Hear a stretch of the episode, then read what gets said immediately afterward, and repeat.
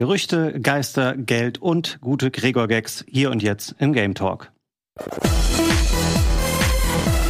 Hallo, herzlich willkommen zu einer neuen Ausgabe des Game Talk hier bei Rocket Beans. Ähm, ich freue mich, dass ihr wieder eingeschaltet habt und ich freue mich, dass ich zwei äh, wunderbare Kollegen heute wieder an meiner Seite habe. Und Gregor, ich wollte jetzt keinen Druck auf dich aufbauen. Gregor. Nein, das war schon die Überleitung. Und Gregor, ich wollte keinen Druck auf dich aufbauen, aber es hat sich schon angeboten wegen der Alliteration. Schön, dass du mit dabei bist. Schön, dass ich dabei sein kann. Das, das Gute ist, ich kann das ja als überspitzte Ironie dann abtun. Ich muss keine guten Gags abliefern. Aber du machst doch in jeder Folge gute Gags. Ja, das lasse lass ich im Nachhinein beurteilen Leuten da draußen, ob die gut waren oder nicht.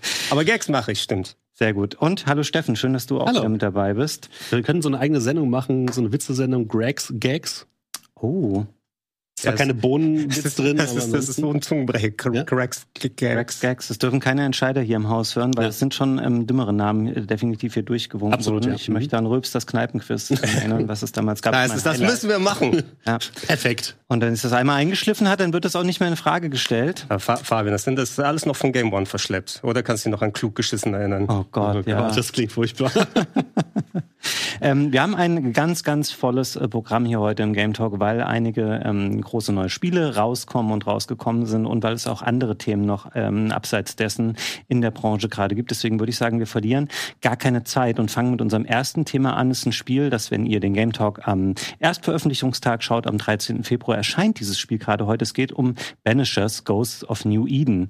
Und Steffen und ich haben das gespielt für die Sendung hier und ich würde sagen, wir können mal den ähm, Gameplay-Trailer dazu schon mal laufen lassen. Wir schauen uns später auch noch mal ein bisschen ähm, selbst aufgenommenes Gameplay im Detail an. Und ja, ich möchte hier gar nicht jetzt die ganze Erklärung machen. Steffen, was haben wir für ein Spiel hier vor uns bei Banishers? ja, Banishers ist erstmal ein Spiel von Don't Not. Die kennt man natürlich am ehesten durch die Life is Strange-Reihe, aber natürlich auch durch Spiele wie Jusant, was jetzt gerade erst rausgekommen ist. Ähm, eigentlich ein Studio, was ich immer sehr stark mit einer guten Story verknüpfe, weil die natürlich einfach sehr emotionale Geschichten erzählen. Und das machen sie hier bei Ghost of New Eden auch. Das Ganze ist ein Third-Person-Action-Adventure im Stile von Witcher und so weiter, Ghost, äh, hier God of War. Und man spielt im Endeffekt im äh, Jahre 1695 im gerade neu entdeckten Amerika, wo ähm, zwei Geisterjäger, nämlich Red und Antea, sich gemeinsam auf den Weg machen, um einen Geist aus der Stadt New Eden herauszubringen.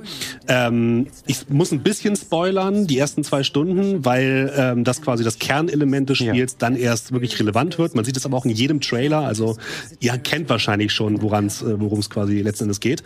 In den ersten zwei Stunden stirbt Antea relativ schnell, nämlich an diesem ersten Geist, den sie eigentlich verjagen sollen. Und Red wird in die See geworfen, wird dann irgendwann wieder angespült und Antea wird selbst zum Geist. Wenn du das hier hörst, dann müssen wir dir ja nicht mehr erzählen, was Podcasts sind. Aber wusstest du, dass es audiomarktplatz.de gibt, wo du ganz einfach Werbung für dein Unternehmen in deinen Lieblingspodcasts schalten kannst? So viele Menschen hören täglich ihre Lieblingspodcasts. Und jetzt stell dir vor, die Botschaft, die deine Marke bekannter macht, erreicht sie genau dann, wenn sie am aufmerksamsten sind. Besuche noch heute audiomarktplatz.de, den größten Marktplatz für Podcast-Werbung in Deutschland von Podigy. Podcast-Werbung. Geschichten, die bleiben. Überall und jederzeit.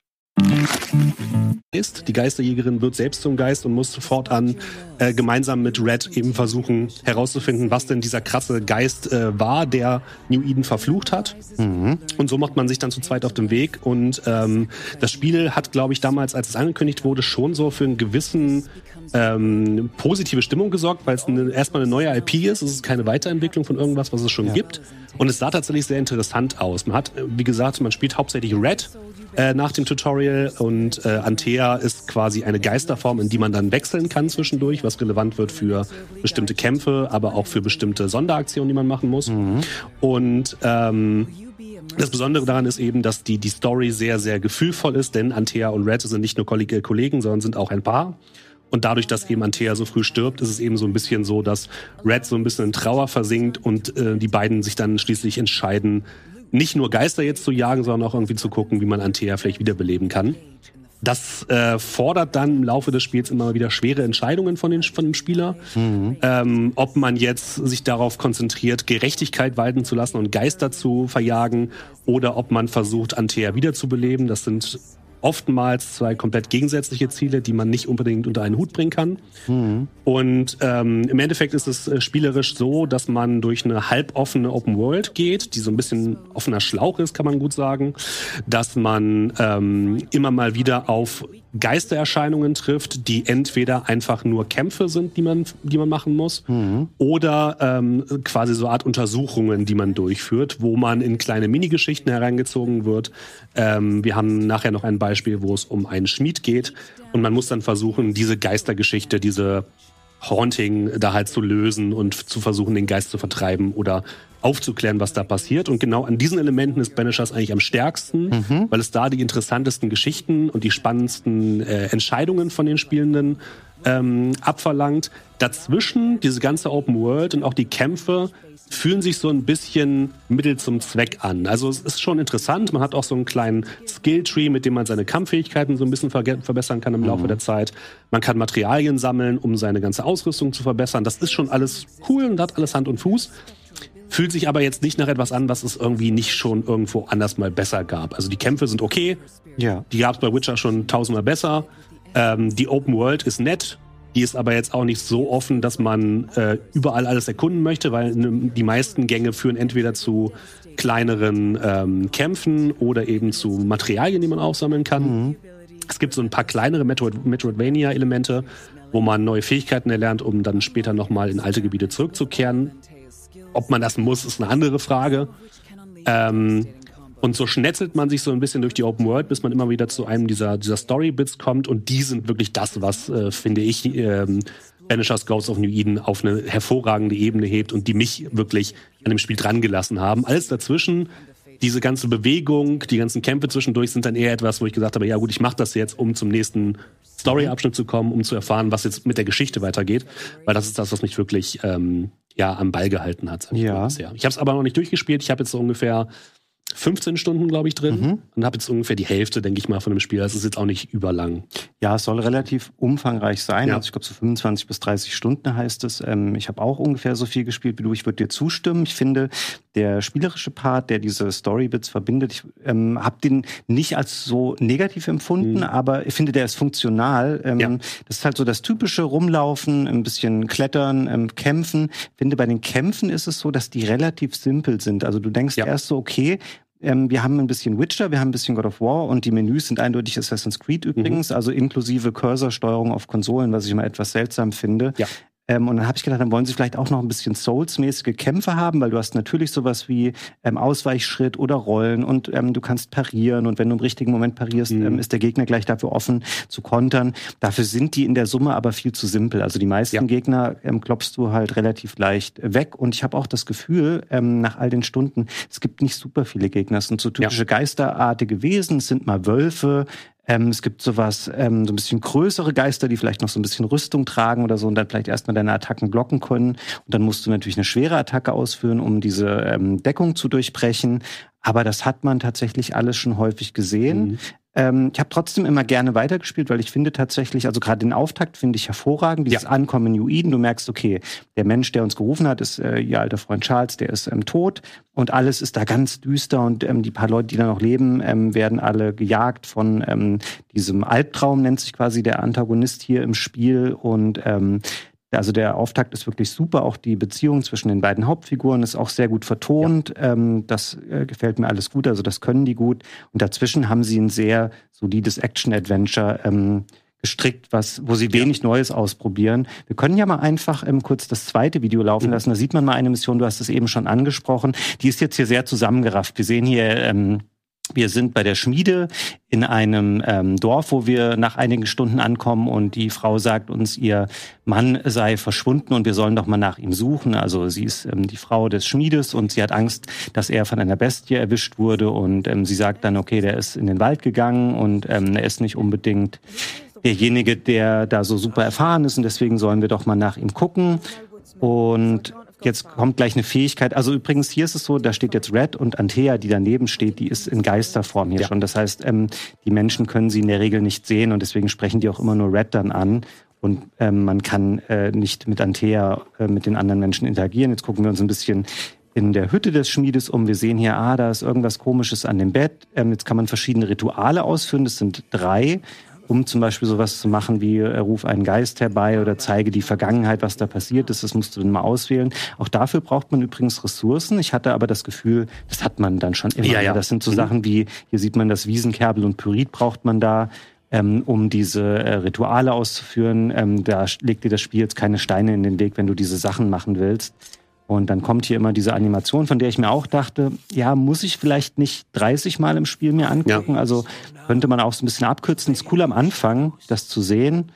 Aber ähm, im Grunde ist es ja nur Mittel zum Zweck, damit du eben die nächste Cutscene hier auslöst. Und wir sehen gleich, ähm, irgendwie das Verhältnis zwischen Schmied und Frau scheint etwas sehr angespannt zu sein, weil er hier steht und äh, so seinen Hammer hochhebt und sich dann aber noch ähm, davon abwendet und sich das nochmal anders überlegt und gleich aus der Hütte rennen wird ähm, was uns natürlich irgendwie noch mehr dazu motiviert, vielleicht mal zu gucken, was ist denn mit ihm los und ihn zu suchen.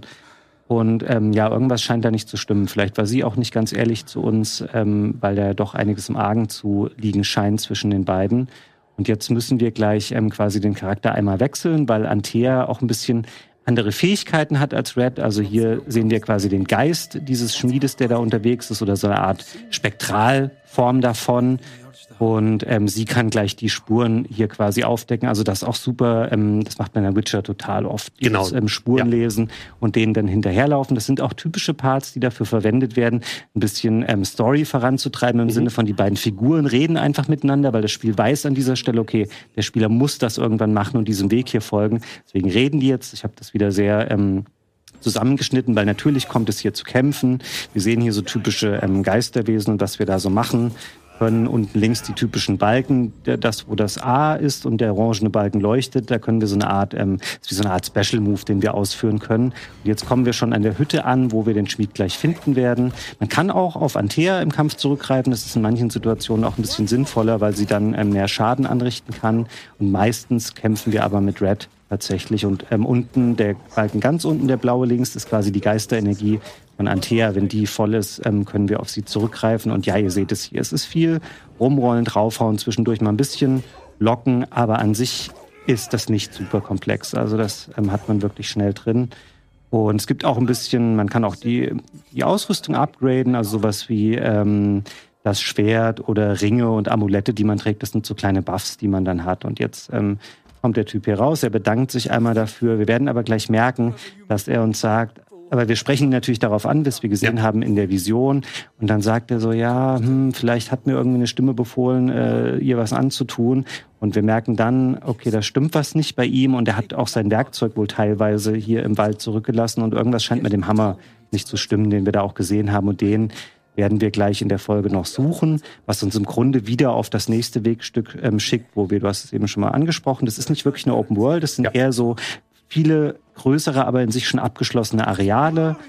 Ähm, wir finden hier nochmal so eine ähm, Vision und da sind wir uns noch nicht so ganz sicher, wer ist dieser Geist, der hier noch mit uns interagiert. Und jetzt können wir dann da diese Verriegelung öffnen und legen den nächsten Weg auf diesem Schlauchstück offen auf der Suche nach dem Hammer und werden auch da nochmal mit Gegnern gleich konfrontiert werden.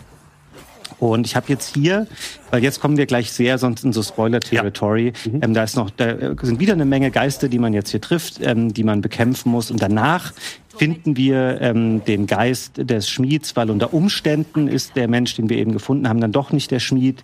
Und dann muss man das noch aufdröseln und am Ende eine der von dir angesprochenen Entscheidungen treffen, von wegen, wen ziehen wir jetzt hier zur Rechenschaft und wie sorgen wir dafür, dass dieses Geistertreiben irgendwie aufhört. Und du hast es eben schon mal gesagt, ähm, das ist so ein bisschen ein Mechanismus des Spiels, dass man eigentlich die Lebenden immer ähm, bestrafen muss, sage ich jetzt mal, mhm. ähm, weil von deren Essenz kann Antea zehren und so bleibt sie in ihrer Geisterform am Leben und du hast die Chance, sie am Ende des Spiels wiederzubeleben. Also auch dieses typische moralische Konfliktding wird hier aufgegriffen. Und das, wie gesagt, um das nochmal abzurunden, ist auch eine Stärke. Alles, ähm, was die Story angeht, die Charaktere, super. Spiel sieht auch ja. gut aus, ist Unreal mhm. Engine. Es ist nur einfach es ist ein typisches Action-Adventure. Wenn euch ja. ähm, innovatives Gameplay das Allerwichtigste ist, ist das vielleicht nicht das Richtige. Aber wenn ihr einfach ein typisches Spiel sucht, ähm, wie God of War, Witcher, ähm, Assassin's Creed meinetwegen auch, ähm, das ist genau das, was ihr hier bekommt.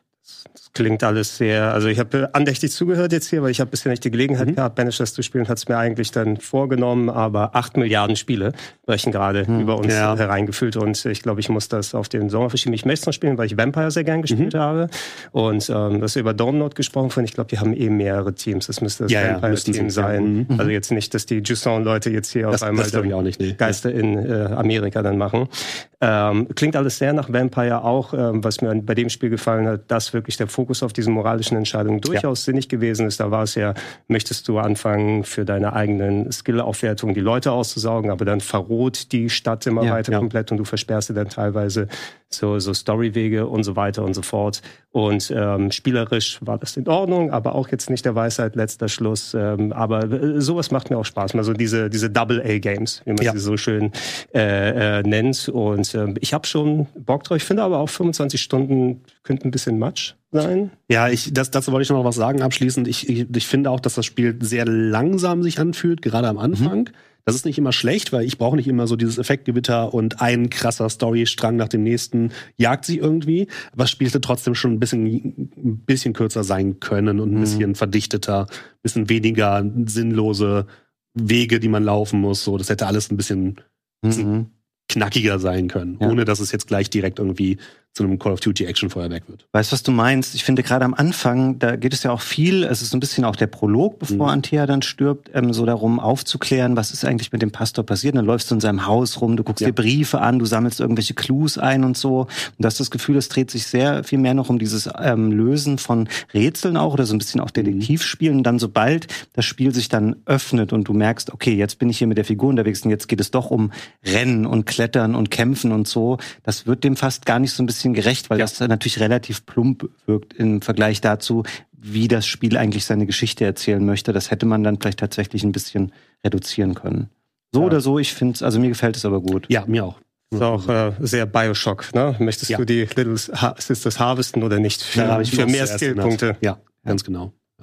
Ähm, kommen wir zum nächsten Thema. Es ist ein bisschen, ist ganz was anderes, weil es nicht auf ein Spiel bezogen ist. Ähm, es war ein Thema, was in den Kommentaren der letzten Folge häufig von euch angesprochen wurde. Das ähm, sicherlich auch zu Recht. Ähm, ihr wisst ja, dass wir immer den Game Talk ein wenig voraufzeichnen und, und zu dem Thema, was passiert eigentlich bei Xbox, hatten wir schlicht eigentlich gar keine handfesten Infos. Und um es vorwegzunehmen, es gibt auch jetzt eigentlich... jetzt, jetzt auch nicht. Genau, es gibt jetzt auch keine ähm, wirklichen Infos. Wir wollen dennoch einmal kurz eine Wasserstandsmeldung geben, was da so los ist. Und wir wissen zumindest jetzt, wo wir diesen Game Talk aufzeichnen. Das ist an dem Dienstag, ähm, wo er auch veröffentlicht wird. Jetzt ähm, zeichnen wir das gerade auf. Am Donnerstagabend wird es einen Podcast geben, was ich eine ungewöhnliche Form finde von ähm, Microsoft, wo sie, ähm, wo Phil Spencer, also Head of Xbox und andere darüber sprechen werden, was denn jetzt so los ist. Ich habe mal nachgeschaut in dem Format. Also ich, äh, mir war bewusst, dass sie sowas in der Form machen, aber da bin ich jetzt kein aktiver Zuschauer. Das ist einfach Game Talk mit Xbox, ja. was die da machen.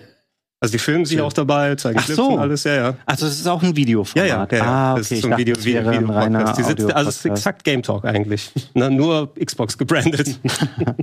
ich will das jetzt schon mal vorwegnehmen hier an der Stelle, ähm, weil das natürlich für uns zeitlich ein bisschen ungünstig liegt. Wenn da was Substanzielles ähm, bei erzählt wird am Donnerstagabend, dann werden wir versuchen, ob wir nicht am Freitag hier vielleicht ähm, eine kurze Aufzeichnung machen können, wo wir das nochmal ähm, nachbesprechen und das am Freitag direkt auch ähm, für euch veröffentlichen ähm, behalten uns da aber vor, wenn die nur sagen, nö, es ändert sich gar nichts, wir machen einfach weiter Spiele und Konsolen, dann ist es natürlich Quatsch, wenn das in drei ja. Minuten durch ist, das Thema. Ich kann mir persönlich, ich weiß nicht, wie das sieht, nach wie vor alles ähm, vorstellen. Ich habe mir noch mal ein bisschen durchgelesen, was steht da jetzt eigentlich alles im Raum. Also es ging ja wirklich los mit ähm, Xbox-Spiele könnten Multiplattform werden und dann war der nächste Step in dieser Diskussion, ah, die geben ja komplett ihr Hardware-Geschäft auf und so, es wird gar keine neuen Xboxen mehr geben. Angeblich ähm, hat Phil Spencer mittlerweile schon intern gesagt, ey, das ist aufgebauscht. Natürlich werden wir nicht aufhören, neue Xboxen zu machen. Ähm, und chillt mal alle. Ich weiß nicht genau. Also, was glaubt ihr, was ähm, die News sein wird? Wie so eine Gerüchteküche immer ist, ja. Da gibt's die lautesten Stimmen, die dann noch mehr Öl ins Feuer gießen und äh, sich dann, dann viele Sachen ausmalen. Mein Eindruck wäre jetzt, ich meine, wir haben in den letzten Jahren immer wieder mitbekommen, sowas, dass das Sea of Thieves zum Beispiel Multiplattform werden soll, ist etwas, was sich schon länger hält. Ich glaube, es war so die Initialzündung. Mhm. Und äh, Microsoft hat so viele Firmen eingekauft, ähm, um zu versuchen, dann das Xbox-Brand zu stärken und sagen, okay, jetzt gibt's da exklusiv die Rare-Spiele bei uns und hier sieht's mit Bethesda aus und gibt's dann nicht mehr so Multiplattform. Jetzt, wo wir Activision Blizzard haben, wo ähm, die, glaube ich, nicht so easy sagen können, Call of Duty ist nur noch Single-Plattform mhm. oder PC mhm. und Xbox, sondern wo auch, äh, die müssen ja trotzdem ihren Shareholdern irgendwie so Rechenschaft und so weiter mhm. ziehen. Ne? Und wenn sie sagen, ja, wir verzichten jetzt auch da bewusst auf x Millionen Dollar, wenn wir es nicht mehr auf PlayStation aus. Ich weiß, die hatten gesagt, in der nächsten Zeit wird PlayStation auch nochmal bedient, aber das äh, nach, dem, nach dem Schema, wie Microsoft agiert hat in der Vergangenheit, kann man sich vorstellen, wenn dann erstmal die Leute sich beruhigt haben, jetzt nur noch Call of Duty auf Xbox. Mhm. Ich glaube, es ist etwas, was sie einfach irgendwann, wenn dann so viele Aktionäre nochmal mit dranhängen, die jetzt nochmal mit Activision Blizzard dazu gekommen sind, das einfach nicht so rechtfertigen können. Und wenn die irgendwo mal tatsächlich den Absprungpunkt suchen, wo sie sagen, können wir endlich mal so den, den gordischen Knoten so also aufzerren und sagen, hey, wir sind tatsächlich Multiplattform, wir können Geld verdienen auf äh, PlayStation, wir können Switch-Spiele portieren und so weiter. Haben sie auch schon zu Game Boy nee, zu Nintendo DS-Zeiten meine ich gemacht. Mhm. Da gab es ja Rare-Spiele zum Beispiel dann auch auf Nintendo DS zwischendurch ja. mal. Äh, also es ist nicht so, dass sie in der Vergangenheit das nicht gemacht haben. Und so ein Aufweichen ähm, ist auf jeden Fall gegeben. Ich glaube nicht, dass die Xbox-Plattformen aufgeben oder sagen, okay, die Series X und Series S sind die letzten Plattformen, mhm. weil dafür haben sie einfach zu viel investiert in der Vergangenheit ja. und äh, verdienen ja trotzdem immer noch so ein bisschen Geld wohl auch mit Game Pass und alles. Also wenn du nur Game Pass als Service wie so Netflix anbieten würdest, was sagen dann die ganzen anderen äh, Leute, die, ja, wieso soll ich noch Spiele auf der Switch rausbringen, wenn die Leute dann den Game Pass abonnieren können, das gleiche, die gleiche Version drauf bekommen? Mhm. Also es, es, sind da ganz viele Sachen, die so ineinander greifen, wo ich glaube nicht, dass wir komplett so das Baby mit dem Badewasser ausschütten, sondern mhm. wir bekommen mit gewissen Tit Titeln Multiplattformen erstmal die Leute werden dran gewöhnt und was in fünf oder sechs Jahren ist, das werden sie dann nochmal neu schreiben. Ja. Ich kann mir auch vorstellen, dass es vielleicht aus dieser ganzen Kartelldiskussion letztes Jahr kommt, dass, mhm. äh, ne, wir haben ja gehört, dass nachdem äh, Activision Blizzard von Microsoft aufgekauft wurde, dass es da große Diskussionen darum gab, ist jetzt eigentlich Microsoft und Xbox, haben die jetzt so eine große Marktmacht, dass die theoretisch ein, ähm, ein Kartell bilden könnten. Ähm, da das Kartellamt dann in den USA natürlich auch gesagt, so nee, passt alles, ihr könnt das gerne übernehmen, aber da gab es ja schon längere Diskussionen und es kann natürlich schon sein, da weiß man natürlich nicht, was da im Hintergrund für Absprachen getroffen wurden, mhm. dass vielleicht Xbox sich dazu verpflichtet hat, rein vertraglich mehrere Sachen jetzt im Multiplattformmäßig anzubieten, damit man eben diese Kartelldiskussion so ein bisschen äh, entgegen entgegenwirkt und auch Sony so ein bisschen beruhigt, mhm. damit es da eben nicht zu rechtlichen Streitigkeiten kommt. Und vielleicht ist jetzt einfach das die Konsequenz daraus, dass sich jetzt gerade Phil Spencer eben hinstellt und sagt, so gut, wir machen jetzt einfach mehr Spiele Multiplattform. Das ist für uns als Spielende ja auch per se nichts Schlechtes eigentlich. Mhm. Also da verstehe ich die Aufregung jetzt auch nicht ganz, muss ich sagen. Und Xbox war ja schon immer etwas, die ja quasi Sachen multiplattformmäßig angeboten haben, nämlich immer mit Xbox und PC zumindest. Ne? Ja. Es waren ja selten Spiele, die tatsächlich Xbox so exklusiv waren, dass sie nicht mal mehr auf PC rausgekommen sind. Ja. Und dementsprechend sehe ich das als, als PC-Nutzer sowieso relativ entspannt. Alles kann man natürlich jetzt aber schon vorstellen, dass natürlich viele Leute, die jetzt eine Xbox zu Hause haben, weil sie eben die Exklusivtitel haben wollten, da jetzt vielleicht ein bisschen mit der Nase rümpfen. Aber letzten Endes, man nimmt ja niemandem was weg, wenn die Spiele dann Multiplattform herauskommen. An, also ich verstehe da immer die Aufgabe. Genau, an sich nicht. Ist ironisch so zu, zu hören. Also ich habe mir die Xbox sehr geholt, um da Third-Party-Sachen drauf zu spielen, weil das Original-Line-Up von Microsoft selber ohne die zugekauften Sachen, da ist nicht viel für ja. mich dabei gewesen, muss ich Stimmt. zugeben, weswegen ich dann nur eine Xbox brauche. Äh, ja, und äh, der einzige Hersteller ist, glaube ich, Nintendo als Konsolenhersteller, der nicht wirklich Multiplattform ja. gemacht hat, bis ja. mal eine Handvoll IPs auf Handy mal rausgebracht. Stimmt. Aber selbst also bei Sony, selbst wenn die nicht so eine Art exaktes Game Pass-Äquivalent bieten. Du kannst fast alle großen Sachen, fast, ne? nicht die ganz, ganz mhm. großen, aber trotzdem auf PC mittlerweile spielen, ja. durchaus sinnvollen PC-Versionen. Ja, also es dauert natürlich bei Sony mal eine Weile, bis die ihre großen Sachen portieren, aber ähm, fast alle großen Titel der letzten Jahre haben sie irgendwann ja auch für den PC dann rausgebracht und ähm, ich fände tatsächlich, wenn sich am Game Pass irgendwas ändern würde und Microsoft jetzt erkannt hat, ah, das ist für uns ähm, das, wo wir richtig viele Miese mitmachen, weil ich glaube, dass das wahnsinnig viel Geld kostet ähm, und ja, die da richtig mhm. viel Kohle für ausgeben müssen. Das fände ich richtig schade, weil das ist so ein mhm. bisschen auch mein Hauptargument mit dafür, warum ich eine Series X habe und ich war eigentlich auch schon darauf abonniert, ähm, dieses Jahr das neue Modell zu kaufen, was mich übrigens auch dazu bringt, dass ich nicht denke, die werden jetzt aufhören mit dem Hardware-Geschäft, weil ähm, wir können mal, wir haben da auch ein Bild dazu noch von diesen Leaks von letztem Jahr ähm, da gibt es ja,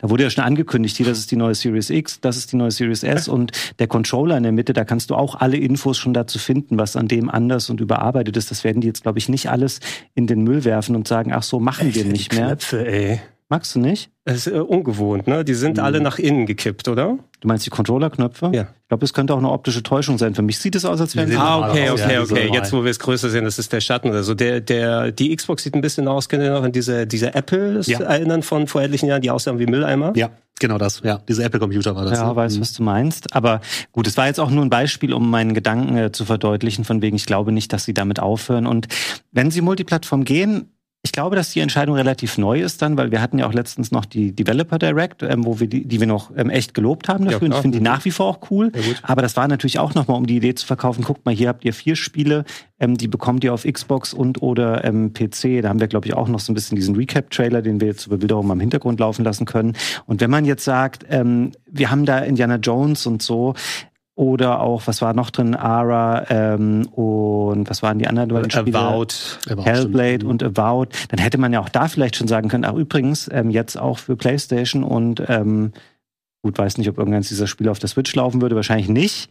Für die Switch 2. Das hätte einfach Microsoft hier schon spoilern können, dass die Switch 2 auch dieses Jahr noch kommt. Dann hätten sie richtig gute Zahlen gehabt bei diesem Video. Aber ja, ich weiß es nicht genau. Also ich kann mir nach wie vor alles vorstellen. Ich glaube aber auch am ehesten geht es in die Richtung, was ihr jetzt schon auch gesagt habt. Ähm, so eine leichte Aufweichung und ähm, einzelne Titel werden eben auch für andere Systeme noch umgesetzt werden. Genau. Ich würde ungern auf Xboxen verzichten, weil ich finde persönlich im Vergleich, was die reine Hardware angeht, mir gefallen die Xboxen am besten, einfach so wie sie verbaut sind, wie ähm, die performen und alles. Also ich mache die lieber an, an sich, wenn ich die Entscheidung hätte zwischen da und PlayStation, muss ich sagen. Mhm. PlayStation hat viel mehr Games aus dem japanischen Bereich, die dann ich dann eher spiele, die nicht dann auf Xbox auftauchen. Aber auch Visions of Mana kommt auch Wenn wir schon bei. Visions of Mana dann sind, also die haben dann mehr dazu gemacht. Ähm, in den letzten 20 plus Jahren war die Xbox immer äh, zu einem großen Teil ein, in, in allen Formen so ein Weg gewesen. Wie können wir quasi unser, unser trojanisches Pferd in die Wohnzimmer bringen? Ne? Ja. Da, da, daraus ist ja auch diese ganze TV, TV, TV-Nummer entstanden. Oh, ihr könnt eure Set-Top-Box äh, durchschleifen, ihr könnt Twitter daran hängen, ihr braucht keine anderen Geräte mehr, benutzt Ja. Xbox und so weiter. Und nachdem das grandios gescheitert sind, müssen wir eben gucken, wie das, also die, die werden nicht dann eben ähm, Handys oder andere Sachen damit ersetzen, äh, Ja. sondern wir müssen gucken, wie letzten Endes ähm, das nicht nur so, ein- so ein reines Millionengrab wird am Ende. Ja. Vielleicht zu der Hardware-Geschichte noch einmal, was natürlich nochmal interessant wäre. Ich weiß nicht, ob es dazu Informationen gibt. Bei Microsoft gab es ja jetzt auch vor kurzem noch Entlassungen. Mhm. Ähm, ich weiß aber nicht genau, aus welchem Department die waren. Habt ihr da irgendwie Informationen, was das war? Also das letzte, was wir hier besprochen hatten, waren Entlassungen, die im Rahmen der Übernahme von Activision Blizzard Okay, ja. ähm, entstanden sind. Es waren natürlich Redundanzen auch in Abteilungen, die Mhm. du halt einfach nicht doppelt und dreifach besetzen musst. Ähm, was vorher interne Entlassungen waren, liegt, glaube ich, schon ein bisschen weiter zurück. Ähm, müsste ich jetzt aber auch nachgucken, was da. aber das wäre ja auch ein Hinweis, wenn sie die, die Hardware-Sparte einstampfen würden, dann hätten sie wahrscheinlich einfach da viel, viel größere ähm, Menschengruppen schon entlassen. Ja. Ähm, und hätten das schon eingespart, wenn sie es jetzt ankündigen würden. Deswegen glaube ich auch nicht daran, dass das passieren wird. Das wäre So, die, die schrumpfen sich gesund, ja, wirtschaftlich gesund, damit sie Xbox an Tencent verkaufen können. wahrscheinlich. Ja. Gott. Nee, warte mal, Activision Blizzard, gehörte das zum Teil nicht auch schon mal Tencent oder so? Sind Ähm, ist Tencent nicht überall mit die haben überall mit- ihre Finger Also Tencent gehabt. kommt auf jeden Fall später heute hier auch nochmal bei einem anderen Thema vor. Ähm, da mischen die nämlich auch mit, aber hier weiß ich es nicht. Noch ganz kurz zum Abschluss dieses äh, munteren Gerüchteratens, was wir hier machen. Ähm, ich habe zuletzt gelesen, dass ähm, sie das intern geschiftet haben und die nächste Xbox-Hardware soll von einem anderen Team kommen, nämlich von der Division, die an den Surface-Geräten auch arbeitet. Und es könnte auch möglich sein, dass sie so auch ein hybrides Gerät machen, wie die Switch zum Beispiel. Wo ich da wieder sagen würde, wäre ganz geil, wenn du Ja, da sowas ja. hättest wie den Game Pass dann Stimmt. drauf und es wäre eben auch, dann kann, gehen wir natürlich jetzt nicht mehr von der Switch 1 aus, sondern von sowas wie OLED oder den noch ähm, besseren Geräten, die es in dem Segment jetzt gibt. Sowas fände ich schon cool, ähm, da ein Gerät zu haben, was den Game Pass direkt unterstützt, weil auf dem äh, Steam Deck zum Beispiel ist es mal ein bisschen Pain, weil du eigentlich kein Windows installieren willst da drauf. Ähm, mal Das- gucken. das- das wäre interessant. Ja. Das wäre eine, eine Steam Deck-Alternative, Ja. weil da würdest du ja auch irgendwie Windows installieren können oder zumindest anderes Eben, Steam ja. OS gegebenenfalls auch noch. Das stimmt. Das wäre tatsächlich sehr, sehr spannend. Das fände ich tatsächlich auch richtig gut, weil äh, ich habe mich bisher an Steam Deck noch nicht rangetraut, aber Mhm. Game Pass habe ich sowieso und alles, was darin läuft, spiele ich super gerne. Und dann was Handheld-mäßiges dazu haben, was nativ von Xbox kommt, fände ich schon spannend. Was, was du auch wirklich dann aber auch, das ist unsere Plattform, da Ja. machen wir die Hauptspiele drauf, in Anführungsstrichen, wir können es dann im Fernseher docken, standardmäßig. Ja, es Ja. wäre, also ich fände es, glaube ich, auch gut. Also es ist jetzt wirklich nur Spinnerei. Keiner von uns weiß, ob sowas kommt. Wenn das auch eine sehr aufgeräumte Oberfläche hätte, die im Wesentlichen sowas ist, wie du bootest in so eine Game Pass-Oberfläche und hast halt die Spiele alle da drin und du hast die Option, Windows noch zu installieren, aber es ist eigentlich ein super cleanes ähm, Ding, was auch eine Oberfläche wie eben eine portable Konsole hat und nicht unbedingt so ein äh, Taschen-PC ist, weil finde, Windows ist da einmal gleich ein bisschen ähm, Matsch auch auf diesen Geräten, wenn du da ein richtiges Windows drauf laufen hast. Aber wir gucken mal, ähm, Donnerstagabend ist um 21 Uhr ähm, besagte äh, Veranstaltung von Microsoft. Danach sind wir hoffentlich schlauer und wie gesagt, wenn ähm, da was bei rumkommt an relevanten Infos, werden wir euch am Freitag dazu nochmal abholen und ein kurzes Video mit einer Besprechung dazu aufnehmen, damit wir nicht bis zum Game Talk der nächsten Woche warten. Und jetzt kommen wir zu einem Spiel, was letzte Woche erschienen ist für PlayStation und PC. Ähm, das, da ist Steffen heute unser Experte hier. Ich finde aber, dass es auch sehr spannend aussieht. Wir können da mal den ähm, Launch-Trailer parallel ähm, laufen lassen. Es geht um Helldivers 2, Steffen. Was kannst ja. du uns zu diesem Spiel erzählen? Helldivers 2 ist gerade erst frisch rausgekommen, ist äh, ein schönes Koop-Spiel, was man äh, sich gut mal gönnen kann. Es ist ähm, wer Helldivers 1 kennt, der wird genau wissen, was Helldivers 2 ist. Nämlich äh, Helldivers ist letzten Endes ein Koop-Spiel, wo es so ein bisschen im Starship Troopers-Manier darum geht, ähm, Missionen auf einer Planetenoberfläche abzuschließen im Koop und sich durch ähm, Unmengen an Alien-Bugs oder Alien-Roboter in diesem Fall zu ballern. Und äh, das Neue an Helldivers 2 ist, dass es jetzt komplett im Third Person und in der Ego-Sicht stattfindet mhm. äh, und nicht mehr wie der erste Teil in so einer isometrischen Sicht, was natürlich so die Action noch mal ein bisschen pompöser macht. Ähm, und letzten Endes, was das Spiel eigentlich besonders macht, ist, dass wenn man äh, auf eine Mission geht, dass der Missionsfortschritt, es geht quasi darum, dass man ähm, von der Erde aus ähm, diese zwei feindlichen Fraktionen auf einer Galaxiekarte angreift mhm. und eben immer verschiedene Planeten angreift. Wenn man Missionen auf diesem Planeten macht, dann ähm, wird quasi der Eroberungsgrad dieser Planeten geht dann um ein paar Prozentpunkte hoch. Und das ist verknüpft mit allen Spielenden weltweit, die Helldivers 2 spielen. Das heißt, je mehr Leute Helldivers 2 spielen und je erfolgreicher die sind, desto schneller kommt man quasi dann irgendwann zum Heimatplaneten der jeweiligen ah, feindlichen oh, Fraktionen nice. und schaltet so verschiedene Sachen frei. Das finde ich einen ganz netten Aspekt so. Mhm. Es ist natürlich aber so, dass sich das ein bisschen mühsam anfühlt, weil wenn man dann mal eine Mission macht und dann kommt dieser Balken, der irgendwie den Fortschritt der Invasion anzeigt, dann hat man irgendwie so 0,8 Fortschritt. okay, super. Aber ähm, das ist eigentlich auch nicht das, was einen so ein bisschen bei der Stange hält, sondern das, was einen bei der Stange hält, sind so ein bisschen die Freischaltmöglichkeiten, die man hat. Man ja.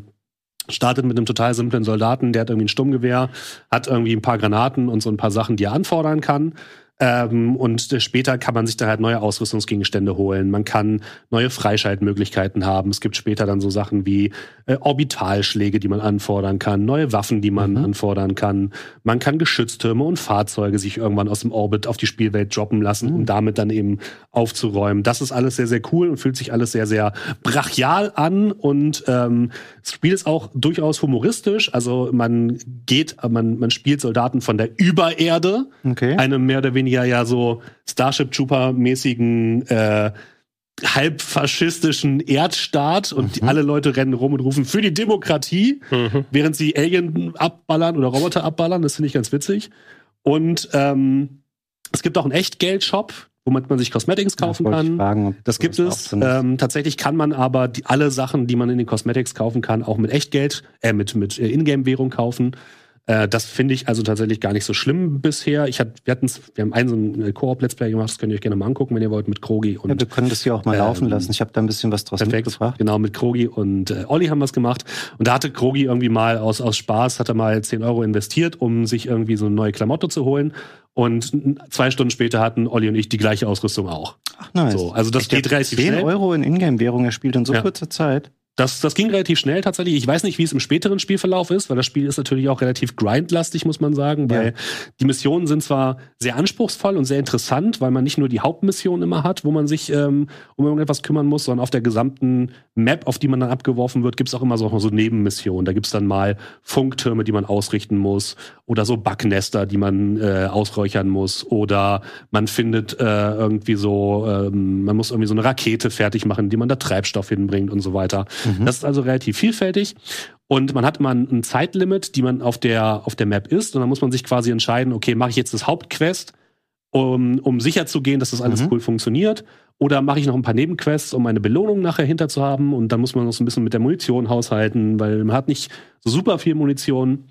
Und es hat tatsächlich auch einen relativ knackigen Schwierigkeitsgrad, haben wir gemerkt. Also Unfriendly so Fire, oder? Unfriendly Fire, was natürlich bei so Sachen wie einem Orbitalschlag und so weiter relativ schwierig ist. Mhm. Und es kommt dann auch zu so lustigen Fällen wie, wenn man tot ist, kann man wieder von den Freunden wiederbelebt werden und man kommt dann mit so einem Droppod wieder in der Kampfzone an. Man kann natürlich auch mit dem Droppod auch auf Gegnern landen oder auch auf Freunden landen, die sind dann tot. ähm, das ist eigentlich ganz witzig und macht auch sehr viel Spaß, wenn man sich so im Koop mal so ein bisschen links und rechts mal eine gibt. Ähm, oder man kann sich gegenseitig so rumschubsen und wegstoßen und so. Das ist auch ganz nett. Äh, hier sind wir jetzt gerade für alle Leute, die das BOD sehen, die, die zweite feindliche Fraktion, das sind die Roboter, die wir in unserem Let's Play durchaus ein bisschen spannender fanden. Die sind so ein bisschen Terminator-mäßig, haben so irgendwie krasse Klingen und was ganz cool ist, die haben so ähm, kleine Fabriken, die auf der Map herumstehen, die so deren Außenposten sind. Und die kann man zerstören, indem man dann eben Granaten in so kleine äh, Ventilationsschäfte rein, ah. reinwirft, um die eben komplett zu zerlegen. Und die haben auch spannende Auswahl an verschiedenen Robotern. Da gibt's dann so zwei zweiläufige Kampfmaschinen, so Max, die herumlaufen. Es gibt aber auch so kleine, die auf einen zurennen mit so Plasmaklingen und einen versuchen wegzuschnetzeln. Das ist ganz cool. Und am Ende muss man dann immer zum, zum Evakuierungspunkt, muss den für eine gewisse Zeit lang halten, bis eben der, der Drop-Pod kommt oder dieses, dieses Flugzeug, was einen abholt und dann kann man eben abhauen. Und das ist auch nochmal ganz interessant so an sich. Also es hat eine coole Spielmechanik, es, es motiviert auch, ähm, mittelfristig sich damit so ein bisschen zu beschäftigen. Ich habe ein bisschen Sorge, dass sich das irgendwann so ein bisschen verläuft und es ist auch ein Spiel, was man auf jeden Fall im Koop spielen sollte, weil mhm. alleine, man spielt dann natürlich auch mit Randoms und äh, Olli meinte zwar, dass es auch ganz gut funktioniert, aber mit, mit Freunden macht es einfach mehr Spaß. So, ja. Weil man sich gegenseitig irgendwie aufziehen kann, man kann sich gegenseitig helfen, man hat eine bessere Absprache zwischeneinander. Und das ist einfach ein bisschen, bisschen cooler und macht ein bisschen mehr Fun, als wenn man da jetzt alleine rumläuft oder mit Randoms rumläuft. Ähm, und was ich noch ganz cool finde, ist halt dieses System, womit man sich Verstärkung und sowas holen kann. Dann drückt man nämlich einfach eine Taste und dann muss man eine bestimmte Reihenfolge von Eingaben machen, so, so kleine Codes, so ein bisschen oben, oben, links, mhm. rechts, links, rechts, unten, unten oder sowas. Und dann kriegt man eben diese, diese verschiedenen Verstärkungen in die Hand. Da hat man also noch so kleine Minispiele, die man machen muss, um ja, diese, diese Sachen vom Himmel äh, runterzuwerfen ja. oder eben so Missionsziele zu machen. Und das lockert das Ganze noch ein bisschen auf und das finde ich ganz schön. Ähm, es gab wohl zu Beginn der PC-Version, auch weil das Spiel sich sehr, sehr gut verkauft hat bisher schon, hm. wohl ein paar Probleme mit dem Matchmaking-Server. Die sollen mittlerweile aber auch ge gelöst worden sein. Wir haben es erstmal auf der PlayStation gespielt, da hat es hervorragend funktioniert. Wir hatten keinerlei Bugs, keine Verbindungsabbrüche, überhaupt nichts. Mhm. Und es sieht hervorragend aus. Also es hat eine geile Atmosphäre gerade ähm, die Missionen, wo es so um diese, diese Roboter geht, wenn man dann auf so einem Nacht, Nachtplaneten irgendwie landet, wo es gerade Nacht ist, dann mhm. sieht man überall so dieses rote Leuchten von den Robotern. Das sieht mega cool aus, hat eine schöne Atmosphäre. Auch die Explosionen, ja. finde ich. Ich habe bei dem Trailer gedacht, von wegen, ja, okay, ist halt ein Stimmt. Trailer, ist alles ja. geschönt und ähm, schön äh, hingestellt und dann überall Sachen äh, gezündet, die dann toll explodieren und im Spiel ist es gar nicht so. Aber ich habe euer Let's Play auch nochmal äh, generell einfach durchgeschaut. Ja. Das ist schon cool, also gerade auch ja. Sachen da in die Luft zu sprengen und so, es wirkt sehr atmosphärisch. Ähm, finde, also spricht mich auf jeden Fall auch sehr viel mehr an, als ich dachte jetzt so, nachdem mhm. ich das von euch gesehen habe, weil eigentlich bin jetzt niemand, der gerne Multiplayer-Titel spielt, aber das wäre was, wo für mich persönlich die Hürde auch relativ niedrig wäre, ja. mal ranzusetzen. Und wenn ihr beide jetzt sagen würdet, hey, lass doch lieber Helder was spielen als den Game Talk machen, würde ich sagen, ja, okay, können wir machen. machen. Hätte ich Bock, das mal ähm, anzugucken. Ich hatte da mal reingeschaut, also ich wollte reinschauen in das Spiel, aber reingeschaut von wegen, kann man Singleplayer spielen mhm. oder nicht. Äh, man kann es wohl alleine spielen, ja. aber es gibt jetzt keinen dedizierten Singleplayer-Modus. Genau. Da musst du auch damit, damit zurechtkommen, dass du die Arbeit von vier Leuten alleine ja äh, erledigen muss. Ich schaue gerade auch, weil die Diskussion auch nochmal war, also ich freue mich für die, dass die einen äh, Erfolg finden. Ähm, wir haben ja ein anderes Service-Multiplayer-Game vor kurzem gehabt mit Suicide Squad. und ähm, ich gucke gerade bei den Steam-Charts nach, also die Steam-Version alleine ist, glaube ich, gerade, nee, glaube ich nicht, hier steht es auf Platz 9 momentan, wo wir es aufnehmen, mit 80.000 Leuten, die gleichzeitig spielen im Moment. Helldivers oder Suicide Squad? Äh, Helldivers 2. Okay. Suicide Squad kann ich ehrlich gesagt hier nirgendwo in der Liste finden. Ähm, ich, auf die, ich habe auf ein paar Seiten geguckt, aber da habe ich schon ähm, zwischendurch immer wieder mal gelesen, dass wohl die Zahlen da nicht äh, herausragend ja. gewesen sind, was so die Multiplayer-Sachen sind. Ich weiß auch nicht, ist, ist es auch doch, ist auf Steam drauf, ne? Ja, müsste es eigentlich. Sonst ja. müsste es ja auch nicht, dass es so ein Epic-Exclusive ist. Ähm, aber da sieht man irgendwie, dass nicht automatisch garantiert ist, äh, nur weil du eine geile IP sozusagen dahinter hast, ähm, dass die Leute dann zu deinem Service-Game dann, dann hingehen und dann spielen. Und wenn sich dann äh, eher so, so ein guter Tenor um dein Game herum bildet, wie Helldivers 2, ähm, wo ich das mit tausend anderen Spielen immer verwechsel. Wie ist das von Square Outriders? Ja, also, genau. Hm. Na, oh, gibt's das noch? Ja, Bestimmt. das hat noch letztes Jahr eine Erweiterung bekommen, glaube ich, wenn mich alles täuscht. Also es, es gibt viele, die sowas versucht haben ja. in der Form und manche halten sich, manche eben nicht. Genau. Das, das Schöne bei Helda, was ist halt, es hat keinen Schnickschnack, es ist relativ simpel. Man kann da schön mal eine halbe Stunde eine Mission durchballern und hat dann hinterher ein cooles Erfolgserlebnis. Das finde ich ganz nett. Man muss sich nicht in irgendwelche ellenlangen mhm. Grind-Sachen verstricken. Man kann einfach mal zwischendurch ein bisschen spielen. Und ähm, die Entwickler Arrowhead Studios, die tatsächlich, was ich gar nicht wusste, früher Magica gemacht haben, Ja. falls noch jemand kennt. Das erste, genau. Das allererste, genau, das ich auch fantastisch fand. Die haben auch schon gesagt, sie wollen auch noch relativ viel Inhalte kostenlos hinterher nachliefern, äh, kostenlose DLCs machen, um das Endgame auch noch ein bisschen zu verbessern, um ein bisschen mehr, ähm, ähm, ähm, ein bisschen mehr Abwechslung reinzubringen. Und es war tatsächlich auch so, bei Helldivers 1 gab es, wenn ich mich richtig erinnere, drei Feindfraktionen. Bei Helldivers 2 gab es bisher nur zwei. Mhm. Es wird es wahrscheinlich noch mal kostenlos eine, eine weitere geben, damit die Leute einfach auch ein bisschen dranbleiben. Und ähm, das kam, glaube ich, heute gerade ähm, ein Zitat von dem Arrowhead-Studio-Entwickler. Äh, Spiele müssen sich Monetarisierung auch verdienen, hat er gesagt. Das ist natürlich erstmal ein bisschen sympathischer als die Aussagen von dem Ubisoft-Chef, der irgendwie sagt, äh, äh, hier, äh, Skull and Bones ist ein 4- 4A-Game und äh, die Spieler Ja. müssen sich dran gewöhnen, dass Spiele ihnen nicht mehr gehören oder irgendwie sowas. Gewöhnt doch mal dran. Ja, ne? genau. Ähm, ist, ähm, da hat Helldivers auf jeden Fall schon mal meine, ähm, da habe ich ein bisschen besseres Gefühl bei den Entwicklern. Ein, eine ergänzende Info, ich habe Suicide Squad gefunden auf Platz 374 Okay. mit Concurrent Players 1330. Fairerweise Moment. muss man aber sagen, Rezension sehr positiv bei ähm, Steam zu Suicide Squad. Ja, das äh, muss ja auch nicht so viel Stimmt. heißen wohl. Also die, die es gespielt haben, sind anscheinend jetzt nicht mehr für uns Dienstagmorgen, wo wir es aufnehmen. In Amer- Amerika natürlich jetzt, glaube ich, noch eher spät in der Nacht. Aber 80.000 bei Helldivers Ja. gerade im Moment. Okay, ähm, ich würde sagen, wir gucken in ein paar Monaten noch mal rein oder wir machen mal Ende des Jahres dann so ein, auch ein Game Talk Sonderfolge, wo wir mal gucken, alle Online-Spiele, die dieses Jahr gestartet sind oder ähm, primären Online-Spiele, was davon läuft eigentlich noch und wie gut, da blicken wir mal drauf zurück. Aber Hellworld läuft doch bestimmt. Hellworld, das läuft bestimmt immer noch richtig gut. Ich habe Ja. gelesen, die suchen richtig viele Entwickler für ihr Studio. Wird jetzt auch notwendig werden. Ja, mal ein paar Leute, die was anderes designen außer Pokémon in Grün oder so. Äh, 413.000 gerade aktuell bei Perlworld Wow. unterwegs. All-Time Peak 2,1 Millionen. Das also Concurrent abgefahren. Player bei Steam jetzt. Ja. Ne? Wo wir bei absurden Zahlen gerade sind, lasst uns noch mal fix das nächste Thema kurz ansprechen. Brauchen wir nicht sonderlich auswälzen, weil dafür ähm, ist es kam ein bisschen timingtechnisch ungünstig für unsere letzte Folge. Jetzt ist es schon ein bisschen älter. Ich wollte es trotzdem mal kurz mitnehmen. Ähm, Disney hat sich ja bei Epic eingekauft für stolze 1,5 Milliarden Dollar. Ähm, bedarf noch der Zustimmung der Kartellämter, bevor das ähm, durchgeht. Und sie möchten zusammen ein All New Games und Entertainment Universe erschaffen. Es gab dazu einen kurzen ähm, Trailer, der da veröffentlicht wurde, der einfach zeigt, was uns da erwartet, nämlich eine digitale Welt, die alle Disney-Franchises irgendwie zusammenbringt. Und achtet hier auf das Wording, ähm, was in diesem Trailer gleich verwendet wird. Das finde ich schon ähm, recht äh, bezeichnend. Um was es dann da natürlich auch gehen wird in diesem Kontext. Und damit meine ich nicht unbedingt die Marken, ähm, sondern würde ich timingtechnisch besser vorbereiten müssen. Ja, jetzt, Ich dachte, jetzt, jetzt dachte der Trailer durch. ist nur 40 Sekunden lang. Ich dachte, die wären jetzt vielleicht schon vorbei. Aber ihr seht jetzt gleich, um was es da natürlich auch gehen wird. Ah, Virtuelles Disneyland. ja, ja. Digital Disney World. Und Play, Watch, Create, Shop. Ja, das habe okay. ich, darauf wollte ich eigentlich Mhm. hinaus. okay. Das wird natürlich auch eine digitale Welt werden, ähm, die dafür da ist, dass Leute da nicht nur mit interagieren, sondern das soll natürlich auch neues Geld generieren. Mhm. Und ähm, ich kann mir vorstellen, also ganz ehrlich, es ist generell schon crazy, wenn man sieht, was hier zusammenkommt, weil das soll natürlich auch an Fortnite angedockt werden.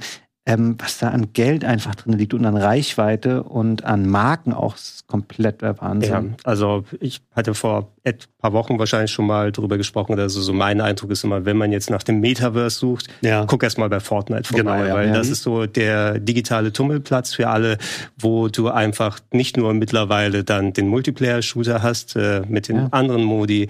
Mittlerweile Harmonix äh, haben jetzt Guitar Hero da reingepackt oder Rockband da reingepackt. Äh, Rocket League gehört ja auch zum erweiterten äh, Dunstkreis und so weiter dazu. Und das ist natürlich logisch, wenn äh, Disney eh schon so viele von ihren IPs, ich bin mir sicher, dass der X-Fach Disney und Marvel und sonst was Skins Klar. da mit dabei sind, wenn die sagen, hey, da haben wir tatsächlich ein funktionierendes Online-Universum, ein, ein, ein Metaverse und äh, Epic macht ordentlich Reibach mit, mit, mit Ja. all den Sachen, die sie da veröffentlichen und die Lizenzen, die äh, nehmen ja auch unendlich viel Lizenzgelder ge gefühlt dann ein. Ähm, dass sie sich da dran docken und, und Disney hat ja die, die Marken, ne, wo Mhm. äh, dann, wenn, wenn gute Geschäftstüchtigkeit zusammenkommt mit äh, entsprechend äh, zahlfreudigen Leuten, wird das auf jeden Fall ähm, nochmal ein, eine bessere Chance sein, als jetzt zu versuchen, was weiß ich, Disney Plus im Streaming-Markt durchzudrücken, was dann nie äh, so richtig klappt. Interessant wäre jetzt, wer, welche, welche Anteile haben sie gekauft für die 1,5 ja. Milliarden? Weil, wenn ich es richtig im Kopf habe, ich glaube, Tim Sweeney, also der, der Epic-Chef, hat selbst den größten Anteil bei sich. Irgendwie, es müssten vielleicht sogar über 50 Prozent sein. Ja, und dann wahrscheinlich, ja. Hm. Hat, hat er von sich Anteile verkauft? Weil ich würde jetzt nicht denken, dass er sein, seine Majority oder so dann, dann absetzt. Oder haben sie dann von anderen Aktionären quasi feindlich sich da reingequetscht? Wahrscheinlich eher das. Ich nehme mal an, dass Disney einfach einen sehr guten Preis gemacht hat für die, für die Shares. Die können sich das ja einfach leisten mit, den, mit dem Geld, was sie haben. Dementsprechend ist wahrscheinlich auch einfach 1,5 Milliarden. Ich weiß gar nicht, wie viel Shares das quasi sind. Ich glaube, wie viel Prozent? Ich glaube 10 Prozent. Ich sowas, aber nochmal kurz gehört. nach. Ja. Ähm, äh, irgendwie sowas. Das heißt, sie sind dann, glaube ich, auch in einer Größe mit Tencent so in in, in, in Nein, Tencent hat ähm, 40 Prozent. Oh, die hatten 40, okay, Entschuldigung, dann habe ich das falsch im Kopf gehabt. Ähm, aber natürlich, ja, Metaverse ist mir auch sofort in den Kopf geschossen, als ich das gehört habe. Die Frage ist natürlich dann immer, ist das etwas, was sie etablieren kann? Ich weiß, ich, ich spiele kein Fortnite. So, und ich, ich weiß, dass Fortnite super beliebt ist und dass es super erfolgreich ist. Und dass es natürlich auch so Sachen gibt wie Konzerte in Fortnite, wie Videovorstellungen in Fortnite und so weiter und so fort. Aber ich weiß immer nicht, ob das nicht einfach nur ähm, so ein aufgehypt ist durch diese ganzen Metaverse-Bros sozusagen oder ob das tatsächlich halt was ist, was sich Leute angucken. Weil für mich ist es so ein bisschen so, wenn ich Fortnite anmache, dann will ich halt Fortnite spielen oder wenn ich ein Spiel anmache, möchte ich etwas spielen, dann möchte ich nicht auch noch in diesem Spiel digital einkaufen, mir einen Film angucken. Das klingt alles so ein bisschen wie hier ähm, äh, das Sony Universe äh, bei, dem, bei, bei der PlayStation 3, als es rauskam. Wie ist es Home. Home. Home. Genau, PlayStation, PlayStation Home. Home. Und das fand ich irgendwie so ein bisschen das war auf dem Papier, klang das immer cool, aber es macht im Endeffekt niemand. Weißt du, mein Interessensbereich ist Fortnite nicht. Da müssen wir ja. unsere, unsere Spezies hier, äh, Ilias oder so dann fragen, der spielt auch Fortnite, ja. dann die ganze Zeit. Mhm. Ähm, ich weiß jetzt nicht, inwiefern du wirklich so eine große Trendschärfe da hast. Mhm. Wenn ich Fortnite spielen möchte im, im Battle Royale Modus, wenn ich da reingehen kann, ohne dass ich von den anderen Sachen behelligt wird, ist ja alles ja, schön und gut. Egal, ja. mhm. äh, trotzdem, was ich von den Zahlen her gelesen habe, da sind eben 10, 20 Millionen Leute weltweit, die sich solche digitalen Konzerte ja. angucken. Und wenn sowas mal etabliert wird, dass das so abstrahlt untereinander, ähm, ist, ist es die beste Chance für Disney, was zu machen. Anstatt, ja, ja. Das ist ja auch an, an Mark Zuckerberg gesehen, der hat auch seine 20 Milliarden ähm, Dollar verbrannt mhm. für ein Spiel, was nicht mal aussah wie PlayStation Home. Ja, no? stimmt. Ja.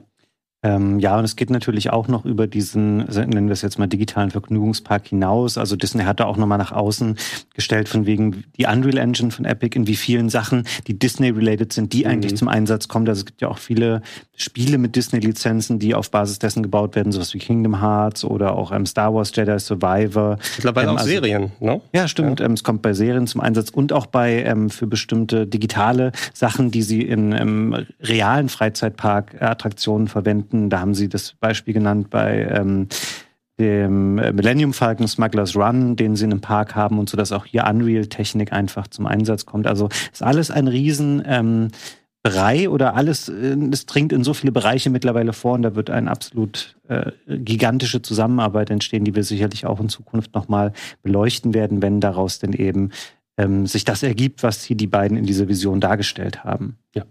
Ja. Will noch jemand was dazu von euch ergänzen? Ja, ich gehe noch mal ein paar Aktien kaufen. Ne? Ja, richtig. Ich habe eben gelesen, ähm, das hätte ich natürlich vorab noch mal besser recherchieren müssen, weil es kommt mir gerade selber vor, als könne das nicht stimmen. Aber ähm, 10 Prozent jetzt für 1,5 mhm. Milliarden. Tencent hat vor zwölf Jahren gekauft. Die haben ähm, für 40 Prozent nur 330 Millionen bezahlt. Ja, was ja, natürlich schon ja. sein kann, aber es würde zeigen, dass wir vielleicht mal unsere Gehälter vor zehn Jahren in Epic ähm, hätten investieren sollen. Ja. Aber jetzt sitzen wir hier und machen den Game Talk. Naja. Und ihr da draußen, ähm, morgen ist Valentinstag, noch eine äh, kurze Info, bevor wir euch in eine kleine Pause entlassen. Ihr könnt gerade noch ähm, bei uns im Shop ähm, rabattiert kaufen mit 14% Rabatt bis zum Sonntag auf fast alle Artikel. Also schaut da gerne mal vorbei und gönnt euch was oder euren Lieben zum Valentinstag. Und ja, da findet ihr viele tolle Sachen. Wir gönnen uns eine ganz kurze Pause und dann gibt's hier noch viele ähm, spannende Gaming-Themen mehr. Also bleibt dran. Äh, bis gleich hier beim Game Talk. Herzlich willkommen zurück hier beim äh, Game Talk und wir haben ein richtiges Knallerthema, was sich hier jetzt noch anschließt. Es geht um einen ähm, der ganz großen Releases, die ganz am Ende des Monats anstehen. Ich glaube am 29.02. und das exklusiv für die PlayStation 5. Ähm, also zumindest vorerst, kommt bestimmt auch in 100 Jahren noch für den PC. Mal gucken. Und hier ist Gregor unser großer Experte. Es geht nämlich um Final Fantasy VII Rebirth, wo ja letzte Woche, es gab nochmal eine eigene ähm, State of Play, es ist die Demo erschienen und ähm, du hast dich da richtig äh, reingekniet quasi, Gregor, und uns auch ein bisschen Footage mitgebracht zum Spiel. Genau, nicht äh, von der Demo selber, die konnten die Interessierten ja, wie du gesagt hast, äh, schon spielen, weil ich war ein paar Wochen vorher noch auf einem Event gewesen, wo ich noch Inhalte außerhalb der Demo mhm. spielen konnte. Also ich konnte den kompletten Demo-Inhalt und nochmal ein paar Stunden dranhängen, wo ich tatsächlich in den Anfangsgebieten der ersten Stadt Kam unterwegs gewesen bin, plus der Sandbox, der Open World, wie man auch immer sie nennen möchte. Und ich habe im Speziellen, weil vorher in der Session, ich äh, durfte bereits im September letzten Jahres mal anspielen, eine ganz, ganz frühe Version. Da durfte ich noch nicht in den Leistungsmodus schalten. Das hat mich interessiert, deshalb habe ich fast die komplette Session im Leistungsmodus gespielt. Und für die Leute, die die Videofassung jetzt schauen, äh, ja, hatte ich direkt auf der PlayStation äh, 5 gecaptured in 4K, habe es jetzt downgesampelt in 1080p, damit man mal einen Eindruck bekommt. Weil gerade nach der Demo war so ein bisschen Technik-Talk, gerade im äh, Internet von wegen, oh, der ähm, Qualitätsmodus, der Grafikmodus, ähm, der dann 30 FPS bevorzugt, aber dafür eine interne höhere Auflösung hat. Wie schlägt sich eigentlich der Leistungsmodus, der 60 FPS dann darauf abzielt? Aber ähm, ganz ehrlich, ich kann nur von subjektiven Eindrücken jetzt sprechen, ähm, weil ich habe nicht das scharfe Auge wie Digital Foundry oder die speziellen mhm. Tools, um zu sagen, mit welcher internen Auflösung läuft wie was. Ähm, mein Eindruck war, es ist ein Spiel, Final Fantasy VII Rebirth, was gerade im Grafikmodus dann sehr gut ausschauen kann, wenn du in bestimmte Ecken nicht genau hinschaust, da gibst du ab und zu mal so ein paar Texturen, wo du siehst, oh, sie haben jetzt nicht diese Telefonwellscheibe aufwendig gemacht oder ab und zu mal ist da so ein Bild in einem Bilderrahmen, wo du siehst, dass es nicht so toll ausschaut. Ja. Aber es ist nicht so extrem, wie wir es mit Final Fantasy VII Remake ähm, zu Beginn hatten. Da waren teilweise ja komplett untexturierte Türen und im Hintergrund irgendwelche so niedrig aufgelösten Tapeten von der PS4 aus. Den Eindruck hatte ich jetzt nicht in den mehreren Stunden, die ich gespielt habe. Ähm, der Leistungsmodus selber sieht deutlich unschärfer aus, wenn man genau den Vergleich nebendran packt, aber kann meistens die 60 FPS halten, egal ob du in Städten oder in kleineren Locations unterwegs bist oder auch auf der Sandbox selber. Ähm, muss man gucken, inwiefern dann einen die, die, die weichere Natur der Grafik dann so stört äh, dabei. Mir macht sowas oder mir gefällt auf jeden Fall, dass die Framerate stabiler ist als jetzt bei einem Final Fantasy 16, weil dort war der Leistungsmodus, mhm. der hat schon teilweise sehr stark ähm, Framerate-Einbrüche gehabt und der hat weniger Spaß gemacht. Aber könnt euch je nachdem selber entscheiden, wie ihr spielt. Mich rein spielerisch gesehen, äh, wie gesagt, ich konnte dann mal tatsächlich auf die Open World raus. Das ist ja so ein bisschen der Selling Point von dem Spiel. Man kommt raus aus Midgar, aus dem ersten Teil. Und äh, das hatten sie in der State of Play auch schon gezeigt, dass die World Map anscheinend richtig groß sein wird mit interconnected Gebiete oder interconnected Areas, wie sie es genannt haben. Ich konnte jetzt in den Grasländern unterwegs sein, so der Anfangspart und so ein bisschen so herumlaufen. Es hat mich an ein belebteres, umfangreicheres äh, Final Fantasy 15 bisher erinnert. Mhm Mm-hmm. Wo du unterwegs bist und ähm, die Stadt selber kam, in der man war, die ist auch schön groß und belebt. Also das finde ich super verglichen mit moderneren Spielen. Selbst Final Fantasy 16 hat ja nicht so belebte Locations ja. wie das jetzt hier. Innerhalb von der Open World, äh, naja, Open World würde ich es jetzt nicht unbedingt nennen, sondern eher so eine große, breite Umgebung, in der man äh, umherlaufen kann. Da sind Gegner, die man in Echtzeit mit dem Kampfsystem da angehen kann, also das Active Time Battle System, wie man es kennt. Ähm, es sind so ein paar typische ja, Open World Geschichten drin, Türme, die man aktiviert aktivieren kann, ähm, Jagden, die man machen kann, Auftraggeber für Sidequests, Sammelgeschichten und so. Und ähm, da muss man mal schauen. Ich habe bisher hat mir das eigentlich Spaß gemacht für die paar Stunden, die ich das äh, gespielt hatte auf dem Event. Ähm, es scheint wohl so alles ineinander zu greifen, dass du du machst nicht nur das um Punkte, dann abzuarbeiten oder so, so Icons auf der Karte, sondern zum Beispiel, oh, wenn ich ähm, diesen Quest verfolge, dann kriege ich ein bisschen mehr Hintergrundwissen über äh, die äh, Welt. Ähm, Sidequests selber sind anscheinend sehr charakterbasiert, dass die auch alle komplett vertont sind, mhm. ähm, dass man da auch nochmal mit, mit äh, dazu bekommt. Also es ist alles irgendwie so dran gekoppelt, dass man nochmal mehr Erfahrung bekommt, ähm, dass, dass man nicht nur das macht, um die Sachen freizuschalten, sondern das Gefühl hat, dass da auch eine Progression ähm, dabei mit ist. Äh, mit Chocobos kann man auch dann umherreiten, die wohl unterschiedlich sind pro Region, weil die dann auch unterschiedliche Fähigkeiten dann haben. Die muss man erstmal in so einem Stealth-Action-Minigame freischalten, bevor man die dann holen kann. Das ist hier der Choco Billy, glaube ich, der die lokale Chocobo-Farm äh, dann äh, ja, verwaltet. Und äh, ich hätte gern ein bisschen länger mich nochmal umgesehen. Ich hoffe dann mehr äh, sagen zu können. Der Release ist ja jetzt in zweieinhalb Wochen, dann ungefähr am 29. Ich hoffe, dass bis dahin dann wirklich vernünftig über das Spiel dann sprechen kann, weil ich habe richtig Bock drauf. Mir macht das äh, sehr, sehr viel Spaß. Ähm, und äh, wenn das alles so mit dem Erkunden ineinander greift, weil so grundsätzlich wie das Spiel abläuft, wenn man ein Remake gespielt hat, ähm, es geht auf der gleichen Schiene weiter, wie das Kampfsystem funktioniert, wie so Storytelling funktioniert. Jetzt kommen die Parts von Final Fantasy VII, die mir persönlich am meisten Spaß gemacht ja. haben, vor allem weil das so eine große Variation auch hat verglichen das, was man in Midgar dann da angestellt hat. Und ähm, wenn nichts schief geht, wird das hoffentlich mein Game of the Forever. Mhm. Weil ich habe da richtig Bock drauf, muss man aber natürlich erstmal schauen, wie sich das äh, letzten Endes äußert.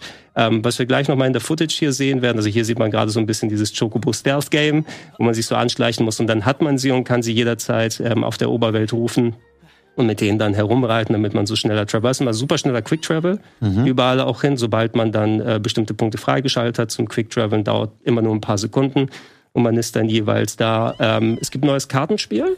Äh, falls ich weiß nicht, ob man das in der Demo jetzt ausprobieren konnte. Ich konnte es in der Session eben mit dieser Version ähm, dann austesten. Das heißt, der Blut der Königin, Queen's Blood, mhm. und äh, soll sich wohl anlehnen zu einem gewissen Teil. War mir nicht bewusst, weil ich das vor das, das, die, das andere Spiel nicht kenne, aber Marvel Snap ähm, soll es wohl Leute dann erinnert haben, ähm, wird dann so funktionieren, dass man irgendwie, man hat so ein Kartendeck wie bei Triple Trite oder Tetramaster, so mit Motiven aus dem Final Fantasy Bereich und die haben alle unterschiedliche Punktewerte. Und äh, da hat man so drei Reihen, wo man diese Karten ablegen muss. Und dann gibt es so bestimmte Voraussetzungen.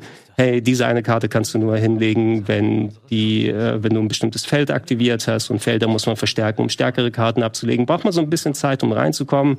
Äh, man muss es dann schaffen, ähm, innerhalb der Reihen zwei von den drei Reihen mehr Punkte als der Gegner zu haben. Und dann gilt das als gewonnen. Ähm, ja, da sehen wir in der Footage drin, da war eine Kartenspielerin, die sich in einem Fort äh, eingenistet hat und die sagt dann, ah, du hast mein Fort durchbrochen, aber meine Abwehr im Kartenspiel wirst du nie durchbrechen. Hm. Also alles so okay.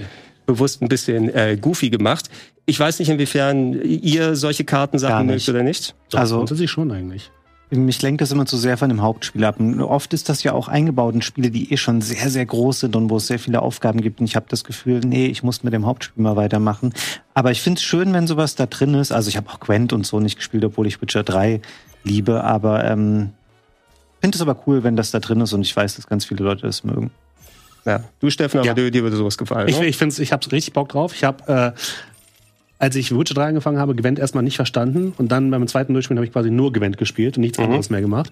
Dementsprechend finde ich sowas immer cool, weil es halt schöne Abwechslungen sind im eigentlichen Spielprinzip. Deswegen finde ich solche Sachen eigentlich immer ganz cool.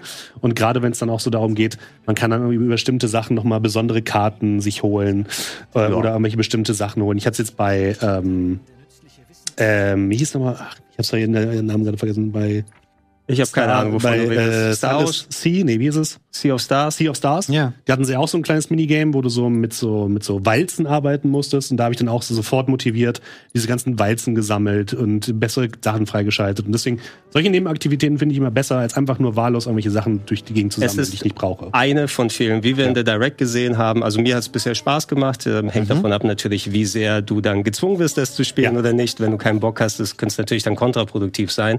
Wir haben den Direct gesehen, aber dass es x-fach Minispiele geben wird, ähm, tausend Sachen. Also alleine in der Direct selber ähm, war so viel Zeug drin. Ich glaube, 95 Prozent von dem war alles neu für mich, obwohl ich diese Session dann ja. vorher äh, nochmal hatte. Ich bin sehr gespannt darauf, wie es dann werden wird. Ähm, ansonsten, hey, ich will nicht zu viel dann in Details reingehen, weil ich glaube, das werden wir noch ausführlicher besprechen, wenn ähm, dann das, das fertige Spiel da ist und, und wir das ausführlich gespielt haben. Ich habe bisher einen sehr positiven Eindruck, vor allem weil auch die Sachen, die mir gefallen haben am, am Remake selber, wie das Kampfsystem ja. funktioniert, wie die Neuinterpretation der Charaktere ist, sind wieder mit dabei. Wo man, was man im Hinterkopf nochmal behalten muss, sind eben, wer Remake gespielt hat, es sind gewisse Änderungen in der Story hier mit dabei. Ist natürlich nicht nur ein Remake, was alte Szenen neu interpretiert, sondern es hat auch äh, bei Remake eine Komponente reingebracht. Oh, das sind die schicksalsverändernden Geister. Bist du dir sicher, wo die Geschichte hingeht oder nicht? Und da waren teilweise signifikante Änderungen, wie die Geschichte grundsätzlich verlaufen ist. Mhm. Bleibt die Frage, wie es sich hier dann äußert. Äh, in meiner Session konnte ich übrigens auch noch einen Boss angehen, den Midgard Solom oder Midgard Sorma, glaube ich jetzt äh, offiziell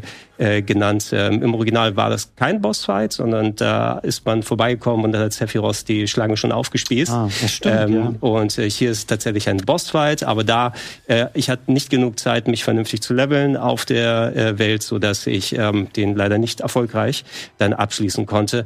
Es ist alles, wie gesagt, spektakulär wie eh und je. Du äh, hast auch noch einen neuen Skilltree, hatten wir hier in der Footage kurz gesehen, wo du nochmal Zusatzfähigkeiten, ähm, so ein bisschen wie das Fero-Brett bei Final Fantasy X freischalten kannst neu auch Synchro-Attacken, Kombinationsattacken, die dann so im Duo ähm, gemacht werden, wo nochmal zusätzliche Balken sind, die freigeschaltet werden. Und ähm, wenn es so funktioniert wie, wie in Remake alles, Das hatte ja auch, ähm, da musste man sich an das Kampfsystem meines Erachtens so ein bisschen gewöhnen, weil es mhm. so diesen, es, es scheint mir wie so ein Echtzeit-Action-RPG, aber alleine die Komponente mit den Active Time Battles und wie du dann die Slow Motion machen kannst oder du kannst auch komplett anhalten lassen, wenn du möchtest. Also wenn du komplett auf Stopp gehen möchtest im Menü, das einstellen.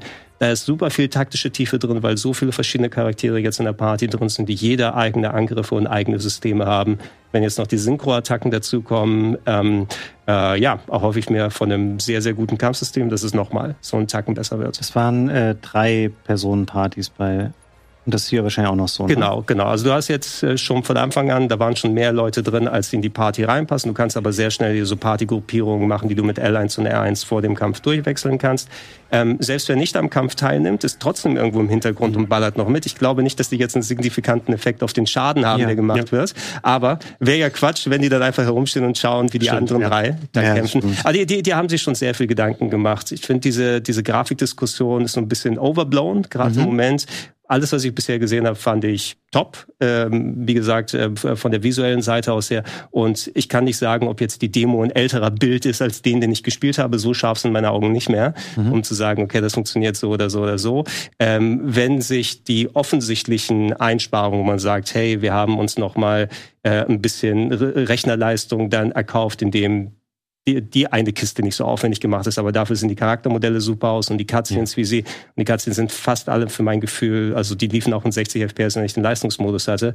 Da ist teilweise so viel enormer Aufwand da drin, dass ich mich persönlich gar nicht satt sehen kann.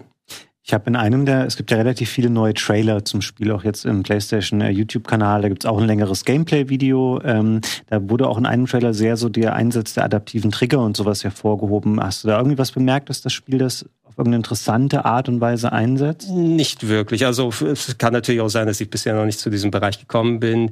Ich meine, das Ding ist ein PS5-exklusives Spiel. Mhm. Und wenn adaptive Trigger drin sind, was sie, drin, was, was sie auch sein sollten, wenn du das auf der PlayStation 5 reinbringst, ist es wahrscheinlich ein Punkt, den sie dann nochmal herausheben. Ich habe jetzt, ich bin jetzt über keinen Part im Spiel gestolpert, ähm, wo es dann heißt, oh, da spielst jetzt noch mal mehr. Das Einzige, was ich glaube ich hatte, wenn man die Chocobos, äh, da konnte man so Steine werfen zum Einlocken, da war es ein bisschen Widerstand, wenn ich die ja, Steine ja. geworfen habe. Aber das wäre jetzt nichts, wo ich dann das große in den Trailer reinschreiben würde. Das ist mehr wahrscheinlich, guck mal, wir von PlayStation. das soll aber auch ein Feature sein, was dieser neue Xbox-Controller ähm, haben soll, den oh, wir ah, okay. gesehen haben. Mhm. Ich habe letztens gelesen, der soll schon im Mai erscheinen, aber wie gesagt, sind alles Gerüchte. Ich glaube auf jeden Fall, dass der irgendwann kommt. Ähm, aber sind ja bald schlauer hoffentlich. Ja, dann aber dadurch, dass es kein Standard-Feature ist, kann es ja auch äh, nichts Signifikantes sein, was spielerisch eigentlich ja, ja, ne? Ein guter Punkt. Das ist natürlich, ja, es war. Wie ist es bei dir, Steffen? Ähm, bist du jetzt traurig, wenn du, wenn solche Spiele dann kommen und du hast keine Playstation zu Hause? Mm, nicht unbedingt. Also ich habe schon Bock auf Final Fantasy VII generell und auf Final Fantasy VII Rebirth auch, weil ich finde, ähm, ich hatte sonst mit der Final Fantasy-Reihe nie was zu tun, weil ich habe es schon tausendmal erwähnt, ich halt ein PC-Kind war und kein Konsolenkind. Das ähm, für PC. Ich weiß, äh, okay. Final Fantasy 9 habe ich tatsächlich damals auch gespielt. Okay. Das war das einzige. Ähm, und ich habe grundsätzlich Bock darauf, weil mich sowieso äh, Open World, 3D Action Adventure mit einer gewissen Taktikkomponente und einem tiefen Kampfsystem, wie du es gerade beschrieben hast, ähm, Gregor, durchaus interessieren. Deswegen habe ich schon Bock darauf. Ich bin nicht super traurig. Ich hoffe halt, dass es dann irgendwann für den PC rauskommt, damit ich es mal nachholen kann. Mhm.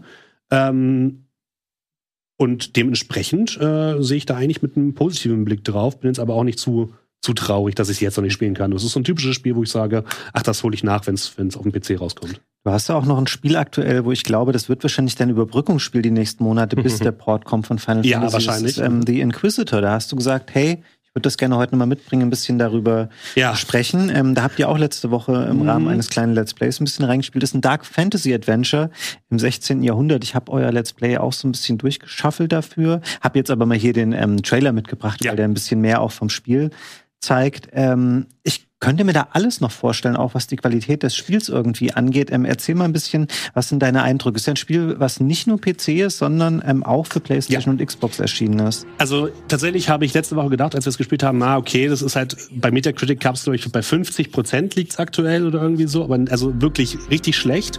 Ich habe mir überhaupt nichts erwartet von diesem Spiel. Dann haben wir es zwei Stunden gespielt und dann habe ich gesagt, okay, ich habe Redebedarf. Weil was wir da präsentiert bekommen haben, ist wie ein Auto, ein digitaler Autounfall, mhm. wo man nicht weggucken kann.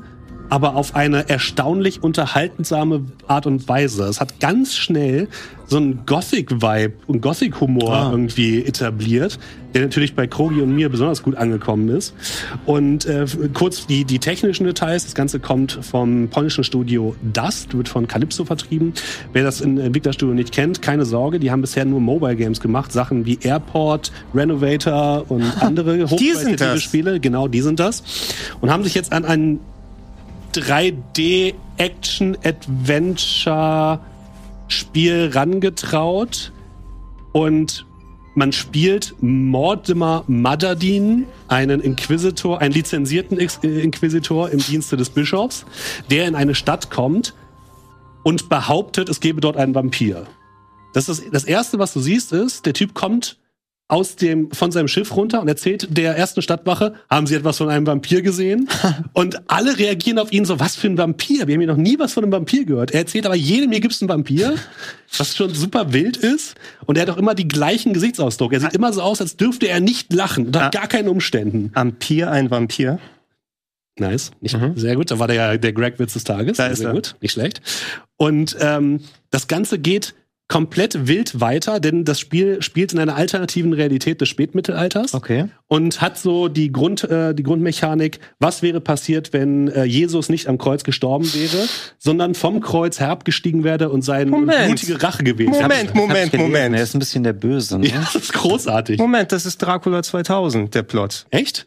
Dracula ist äh, Judas Lustig. Okay, interessant. in Dracula 2000. Aber, aber so ähnlich von der Qualität her kannst du, glaube ich, auch die Story zusammenfassen, weil es ist wirklich so, Jesus kommt, geht vom Kreuz herunter und verprügelt mit dem Kreuz alle Römer. Das ist geil. Und ähm, sie- siehst du sofort, sofort habe ich Und hat, hat er aus Und dem, nimmt die hat er aus dem Kreuz auch so einen Flock geschnitzt, damit er so. Er hat, äh, nee, er hat, er hat, einfach das Ding, glaube ich, genommen und dann alle Leute weggeprügelt.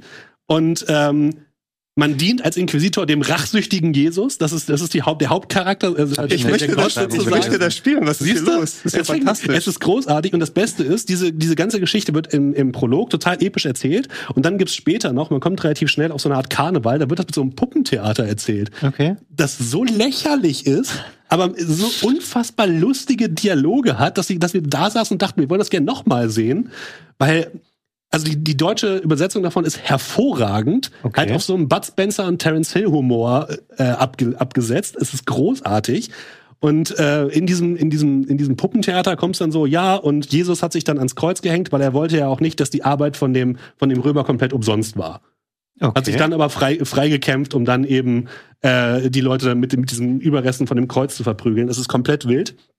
Und äh, die große Spezialfähigkeit von, von Mortimer, dem Charakter, ist Beten. Man kann mit Beten quasi, das sind so die Witchers-Sensoren, man kann dann Sachen sichtbar machen, die irgendwie interessant sind in der Ah. Spielwelt. Man muss diese Betkraft aber natürlich auch aufladen mit der Zeit, indem man äh, an so kleinen Altären so Kerzen anzündet. okay. Und man denkt erst so, ja, das wird so ein Spiel sein, wo man äh, so ein bisschen Sherlock Holmes mäßig eben an so bestimmte Tatorte kommt und dann muss man eben so so Hinweise zusammensetzen und muss dann gucken, was am Ende dabei rauskommt. So halb, weil man kommt an Tatorte, man findet Hinweise, diese werden aber, die muss man nicht zusammensetzen, sondern Mortimer geht dann in eine dunkle Parallelwelt und bekommt von Jesus dann irgendwelche, äh, irgendwelche Visionen geschickt. Und anhand dieser Vision, komplett ohne wirkliche Beweise, macht er dann halt seine, seine, seine, seine Ermittlungen. Das jetzt, heißt, jetzt sind wir bei Alan Wake 2 ja, angekommen. äh, ja. total. Also er geht in diese Parallelwelt und sagt dann irgendwie sowas wie, ja, ich habe hier gesehen, dass ihr eine, eine Hexe verbrannt habt. Geht zu dem Typen hin, aha, du hast eine Hexe verbrannt. Und der so, ja, ihr habt mich. Man hat keinen einzigen Beweis dafür, sondern man hat einfach nur irgendeine Vision gesehen und alle Leute knicken auch sofort ein. Und es gibt dann noch so, so, so, ich sag mal, ähm, besondere Entscheidungen, die man, moralische Entscheidungen, die man treffen muss. Es gibt zum Beispiel dort einen Charakter, der einen Hund quält in einem, in einem, Gefa in einem so, einem- so Käfig. Man kann halt überlegen, was man mit dem macht. Äh, wir als gute Inquisitoren haben ihn natürlich direkt umgebracht und Mortimer hat so ein, hat so ein Kreuz dabei, was gleichzeitig aber auch als äh, Klappmesser funktioniert, weil aus dem Kreuz kommt dann halt ein Messer raus, mit dem sticht dann die Leute Es wird ja ab. alles immer besser. Es ist, ich sag's dir, Gregor, es ist das beste Spiel des Jahres vielleicht. Hat die Kirche das Spiel schon gesehen? Ich Laufen bin mir nicht sicher. Dagegen? Ich hoffe nicht. Es ist wirklich ganz, ganz wild und zwischendurch hat das halt wirklich so einen richtig stumpfen, richtig blöden Humor.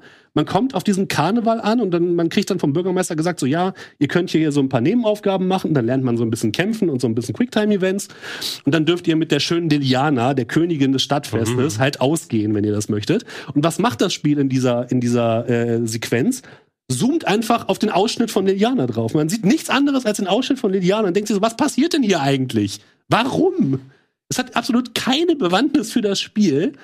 Und vielleicht ihr, ihr reines Herz. Ja, wahrscheinlich, natürlich. Betracht nehmen. Und ob, ob, sie Jesus auch dienen mag. Und man lernt dann lauschen. Das kann Mordemann nämlich auch sehr gut. Der kann sich irgendwo hinsetzen und lauscht dann über Kilometer weit irgendwelchen Gesprächen. Das sehen wir hier gerade in eurem Let's Play übrigens. Genau. Ich habe das im Hintergrund mal aufgerufen. Wieso war denn eigentlich auch wir da? Das wusste ich ja gar nicht. Ja, der ist kurz reingekommen, weil er es auch so spannend fand, dieses Spiel.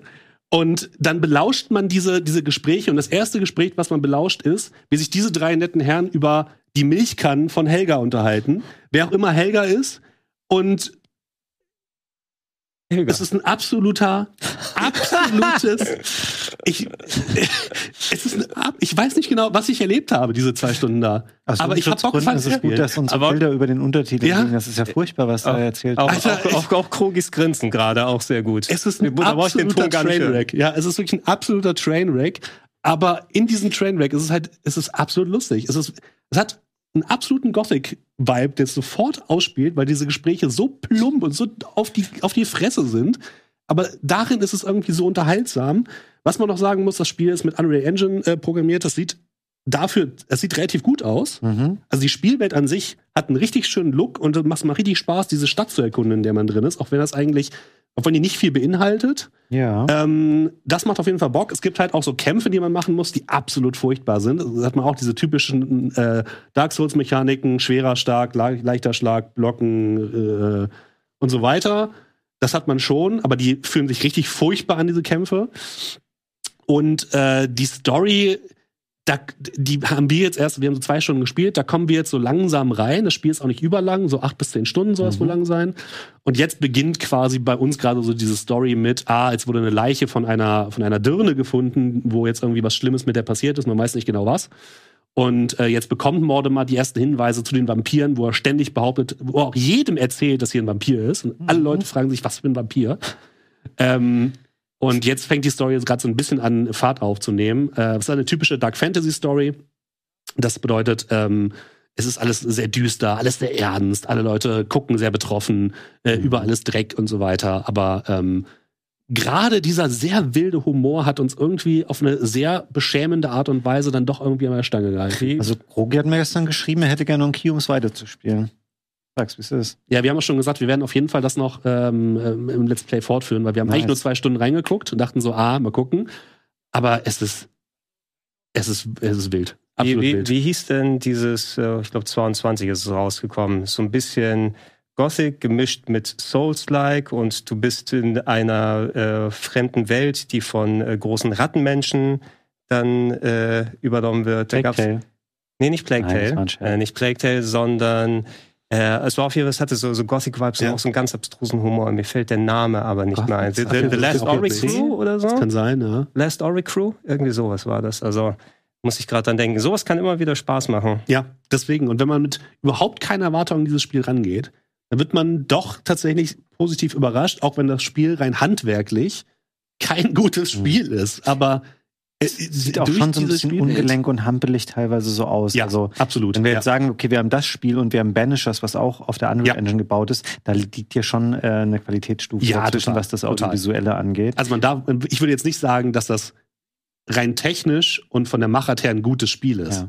Es ist aber trotzdem durch seine Beklopptheit wahnsinnig unterhaltsam. Cool. Und das, das macht es irgendwie besonders. Und deswegen wollte ich nochmal drüber reden. Ähm, es gibt auch eine Szene, die will ich noch kurz loswerden, mhm. wo man eben in der, in der Taverne ist und dort gibt es halt an einem Zettel, die man liest, halt so Google-Rezensionen die quasi heißen, ja, ich war hier, das Essen war scheiße, aber dann, der Koch war ganz nett, vier von fünf Sternen. Okay, das ist eigentlich ganz witzig. Und solch, solchen Humor hast du dann halt da drin. Oder es wird bei, da gibt es eine öffentliche Hinrichtung und dann wird daneben, ist halt ausgehangen, wer denn heute hingerichtet wird und warum. Unter anderem auch wegen Handgreiflichkeiten im Drinnenhaus wird jemand, herum, oh, wird jemand hingerichtet. Es ist äh, hervorragend. Ich kann es eingeschränkt empfehlen. Okay, wenn ihr mehr dazu noch sehen wollt, ähm, Steffen hat es angedroht, es wird vielleicht noch weitergespielt. Ja. Ansonsten könnt ihr den ersten Teil des Let's Plays auch sehen auf dem ähm, Let's Play-Kanal von Rocket Beans. Da haben sich Kogi, Steffen, wir, jetzt ist Olli komischerweise, da war die ganze Firma zu diesem Let's Play ja. anwesend zeitweise. Alle Leute dachten sich, den rachsüchtigen Jesus muss ich mir angucken, unbedingt. Ja. Ähm, genau, dann könnt ihr das nachholen. Ich habe tatsächlich auch noch ein Spiel mitgebracht, was letzte Woche erschienen ist. Das ist eine ganz andere Art von Spiel, ähm, überhaupt nicht düster, auch nicht, ähm, es stirbt auch niemand. Ähm, es geht um Foam Stars. Ist ein ähm, Shooter, der aktuell für die äh, PlayStation verfügbar ist, für PlayStation 4 und 5. Wir können direkt mal den Launch-Trailer laufen lassen, bevor wir uns nachher noch ein bisschen Gameplay angucken, was ich mitgebracht habe. Ähm, Foam Stars ist jetzt gestartet, gerade als Free-to-Play-Titel. Ähm, aber in dem Sinne, äh, dass es eins der monatlich ähm, bei PS Plus enthaltenen Spiele ist. Das heißt, ihr braucht auf jeden Fall PS Plus, um das ähm, spielen zu können, weil ähm, es auch primär ein Multiplayer-Titel ist. Und ab März, wenn ihr das jetzt euch nicht holt, äh, obwohl ihr jetzt PlayStation Plus habt, dann werdet ihr 30 Euro dafür bezahlen müssen. Und das, was wir seit Anbeginn der Ankündigung von Homestars gehört haben, ist, ach, es ist ja Splatoon. Ähm, das ist nicht von der Hand zu weisen. Man ballert hier mit Schaum statt mit Farbe. Ein großer Unterschied ist mir aufgefallen beim Spielen ist tatsächlich, dass ähm, dieser Schaum eine gewisse Plastizität besitzt. Das heißt, ähm, du kannst quasi auch Berge mhm. aufschäumen. Ähm, das kannst du natürlich auch strategisch nutzen, indem du die Anhöhen baust oder auch Deckungen führt allerdings auch dazu, dass das Spiel tendenziell unübersichtlicher ist als Platoon, ähm, weil dann eben neue Hindernisse entstehen oder du dann auch an Sachen teilweise vielleicht irgendwie nicht hochspringen kannst. Ähm, dann gibt es auch, du hast ein Surfbrett dabei, auch das kennen wir in ähnlicher Form von Splatoon, dass du auf deinem eigenen Schaum quasi dich besser bewegen kannst als auf dem gegnerischen Schaum. Du kannst den gegnerischen Schaum ähm, wegsprühen und das ersetzen durch deinen. Und im Kern ist das ein 4 gegen 4 ähm, Multiplayer-Spiel. Es gibt ähm, noch zwei andere Modi, die ähm, nach, von der, die zeitlich variieren. Das heißt, ähm, zu einer bestimmten Zeit, wenn ihr euch einloggt, könnt ihr noch Happy Bath Survival spielen. Das ist ein Modus, wo finde den nicht so super gelungen. Da sind äh, kämpfen zwei gegen zwei innen und außen sind jeweils noch zwei Leute der anderen Teams, mhm. ähm, die das so supporten können, so ähnlich wie bei was ist das Völkerball, ja, ähm, wo Leute auch außerhalb ja, des Spielfelds ja. stehen und die anderen stehen drinnen. Und das andere ist die Rubber Duck Party. Da geht es darum, dass man ein Gummientchen ähm, zum Tor des gegnerischen Teams buxiert, indem man dem quasi so ähm, Schaumbahnen macht in der eigenen Farbe. Ihr ähm, versteht, dass was gemeint ist in dem Spiel ist alles super positiv und freundlich. Das ähm, Spiel spricht das ganz offen aus. Es gibt bei uns hier keine Kills, das sind ähm, Chills im Spiel. Alle sind ganz nett zueinander, keiner stirbt hier. Es ist offensichtlich ähm, dass das Spiel für eine jüngere Zielgruppe eher gemacht ist und ähm, es ist auch sehr simpel in der Steuerung. Das heißt, ihr könnt springen, ihr könnt ähm, einfach ballern, um äh, Schaum zu sprühen, ihr könnt darauf rumsurfen. Das hat man in drei Minuten drin und ich habe ähm, sehr erfreut festgestellt, grundsätzlich erfreut, dass das Spiel auch einen Solo-Modus hat. Da können wir jetzt mal mein zweites Video laufen lassen. Habe dann gemerkt, ah okay, das, was dir hier als Missionen verkauft wird, ist nur Du kannst dich in einem ganz kleinen Bereich bewegen ähm, und Wellen kommen dir von vorne entgegen mhm. und die musst du einfach nur abhalten, damit sie den Energiekern, den sie wir da hinten nicht zerstören. Das Ganze ist offen gesagt wahnsinnig dröge, es ist super simpel, ähm, und das ändert sich auch nicht. Die nächste Mission, die mit dem Charakter ist, die findet in der gleichen Arena statt. Es kommen nur ein paar mehr Gegner an. Und du stehst dann quasi und schäumst dir die ganze Zeit die Arena ein, damit du da selber durchsurfen kannst und erledigst dann eine kurze Welle an Gegnern und dann am Ende vielleicht auch mal einen größeren Gegner. Während wir hier den Multiplayer-Modus sehen. Das ist so ein bisschen die Hauptattraktion des Spiels. Da sehen wir ähm, einfach mal vier gegen vier Runden, die ich online gespielt habe. Wir können hier oben sehen, ähm, dass wir quasi als Team Blau hier im Lead sind. Ähm, da steht noch eine 6 bei uns und bei dem anderen Team steht eine 3. Durch jeden Kill, äh, Chill, Entschuldigung, den wir machen, wird da ein Punkt abgezogen. Ganz am Ende dieser Runde, ähm, wenn das gegnerische Team 0 hat, dann wird ähm, der Letzte, der da noch lebt, so eine Art Superstar-Spieler, der dann besonders schwierig zu erledigen ist, ähm, man erledigt die Gegner, indem man sie einfach einschäumt. Dann äh, man, es ist leidlich unübersichtlich, das weiß ich, aber so ist das Spiel nun mal. Ihr habt das vielleicht schon mal gesehen, dann werden die Gegner in so eine Art Kugel eingeschäumt, wenn die keine Energie mehr haben. Dann muss ich die entweder nochmal treten, damit sie gegen irgendeine Wand fliegen, oder jemand aus dem eigenen Team kann sie quasi auch wieder befreien und das so verhindern. Und wir sehen jetzt schon hier, wenn wir oben rechts mal schauen, dass der letzte Gegner zum Starplayer geworden ist und wir ihn besiegt haben und damit endet diese Runde. Das ist cool, ähm, ich bin da super schnell reingekommen, das hat Spaß gemacht, aber ich sag auch ganz ehrlich, ähm, dass man muss da schon gewillt sein, wirklich dieses Spiel auch zu spielen und da ein bisschen Zeit mitzubringen, weil ich gemerkt habe, man wartet sehr lang. Also die Runden sind teilweise echt kurz, ähm, also wenige Minuten lang. Und dann landest du wieder in der Lobby, musst wieder sagen, ich möchte das Spiel wieder joinen. Dann habe ich teilweise, das war am Launchtag und am Tag danach und auch noch an dem danach, wo ich denke, okay, jetzt ist theoretisch das Maximum an Spielern gerade hier vertreten. Teilweise zwei, drei Minuten gewartet, mhm. bis wieder die nächste Runde geladen wird und dann auch wirklich ähm, wenig Content tatsächlich drin. Also die, ich habe die Modi eben schon mal beschrieben, die es gibt. Das ist nicht super viel, auch unabhängig davon, dass ich das Spiel umsonst spielen kann, merkt man schon, okay, es gibt gerade einen Premium Pass, der sorgt dafür, wenn ich Level-Ups habe, bei bestimmten Levelstufen schalte ich nur was frei, wenn ich Premium habe. Mhm. Ähm, es gibt Charakterpacks. Ich hätte mir für 50 Euro teilweise ähm, kosmetische Items für die Figuren kaufen können, die es da gibt. Ähm, das finde ich ein bisschen arg viel, gerade wenn wir uns noch vor Augen halten, ab März ist das Spiel nicht mehr kostenlos. Und dann denke ich mir so, hm, ist das der richtige Weg bei einem Spiel, was mhm. ähm, nur auf PlayStation ist und was auch in einem umkämpften Segment irgendwie aktiv ist, weil grundsätzlich ist es auch erstmal ein Actionspiel, ähm, teambasiert. Weiß nicht, wie das dem Spiel so gut tun wird, ja, ähm, mittelfristig. Also ähm, ich hatte es ja auf der Gamescom gespielt, da hatten wir mhm. ja damals drüber gesprochen und ich habe nur das verkürzte Erlebnis gehabt. Da hatten wir, wurden wir gleich gematcht, Vierergruppen gegeneinander.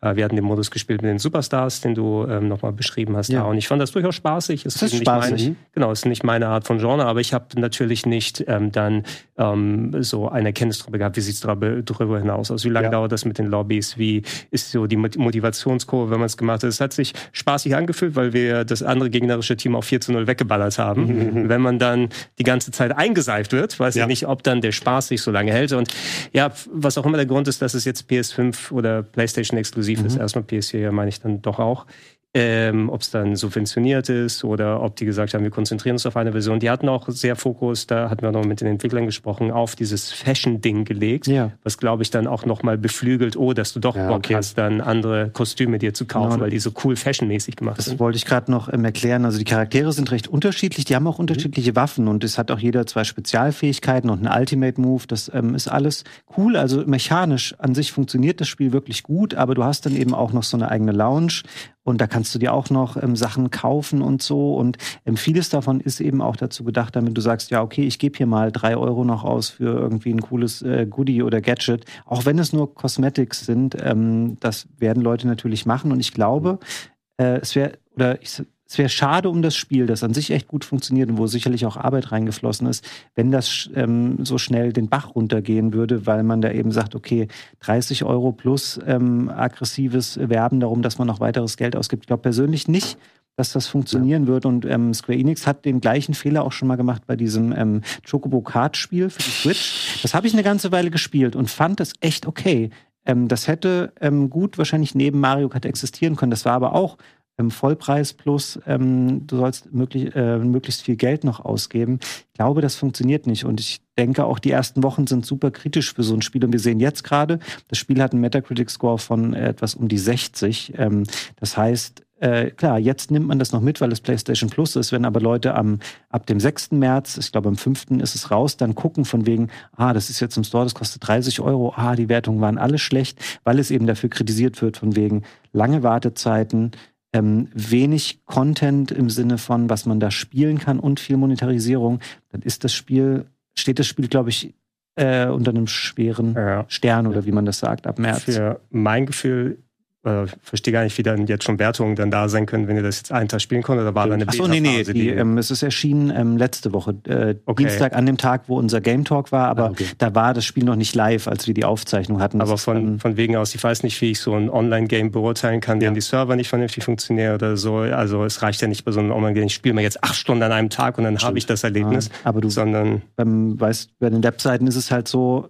wir müssen willst, Wertung machen. Ja, du willst halt auch der Erste sein, der dann sagt, ja, wir haben ein Review zu Foamstars, ja, da steht eine Wertung drunter, weil Leute gucken das einfach nach. Ich, ich gebe dir da recht, es ist bei Online-Spielen schwierig, nach wenigen Tagen da überhaupt eine Wertung ja, abzugeben. Es ist natürlich, wenn die von Anfang an begeistert werden, wäre der Score dann dementsprechend größer, aber gerade in dem Bereich würde ich null auf Scores geben. Aber wie ist denn da die Progression überhaupt? Gibt es überhaupt Spielelemente, die, wenn du länger spielst oder mehr spielst, sich noch verändern? Oder ist das Spiel in Stunde 1 das gleiche wie in Stunde 100? Du unlockst halt Sachen wie mal irgendwie einen neuen Charakterskin und solche Sachen. Okay, sowas so dann dazu, aber sonst tut sich nicht viel. Das ist dafür auch ausgelegt, dass man das mal in kurzen Sessions zwischendurch spielt. Es müsste aber viel mehr Maps, viel mehr Modi geben und mhm. es müsste alles schneller gehen. Es, ähm, dieses immer wieder zurückwerfen in, das ist meine persönliche Lobby und ich möchte gerne noch eine Runde machen. Okay, ich muss jetzt aber zweieinhalb Minuten hier rumlaufen, bis das wieder weitergeht. Ähm, das hat für mich echt schnell so ein bisschen die Luft rausgelassen. Ich hätte gern einfach weiter gespielt und vor allen Dingen auch, also entweder mache ich gar keinen Solo-Modus oder ich mache bei Splatoon, finde ich zum Beispiel, ähm, bin auch nicht der allergrößte Splatoon-Fan, ich finde das ganz gut,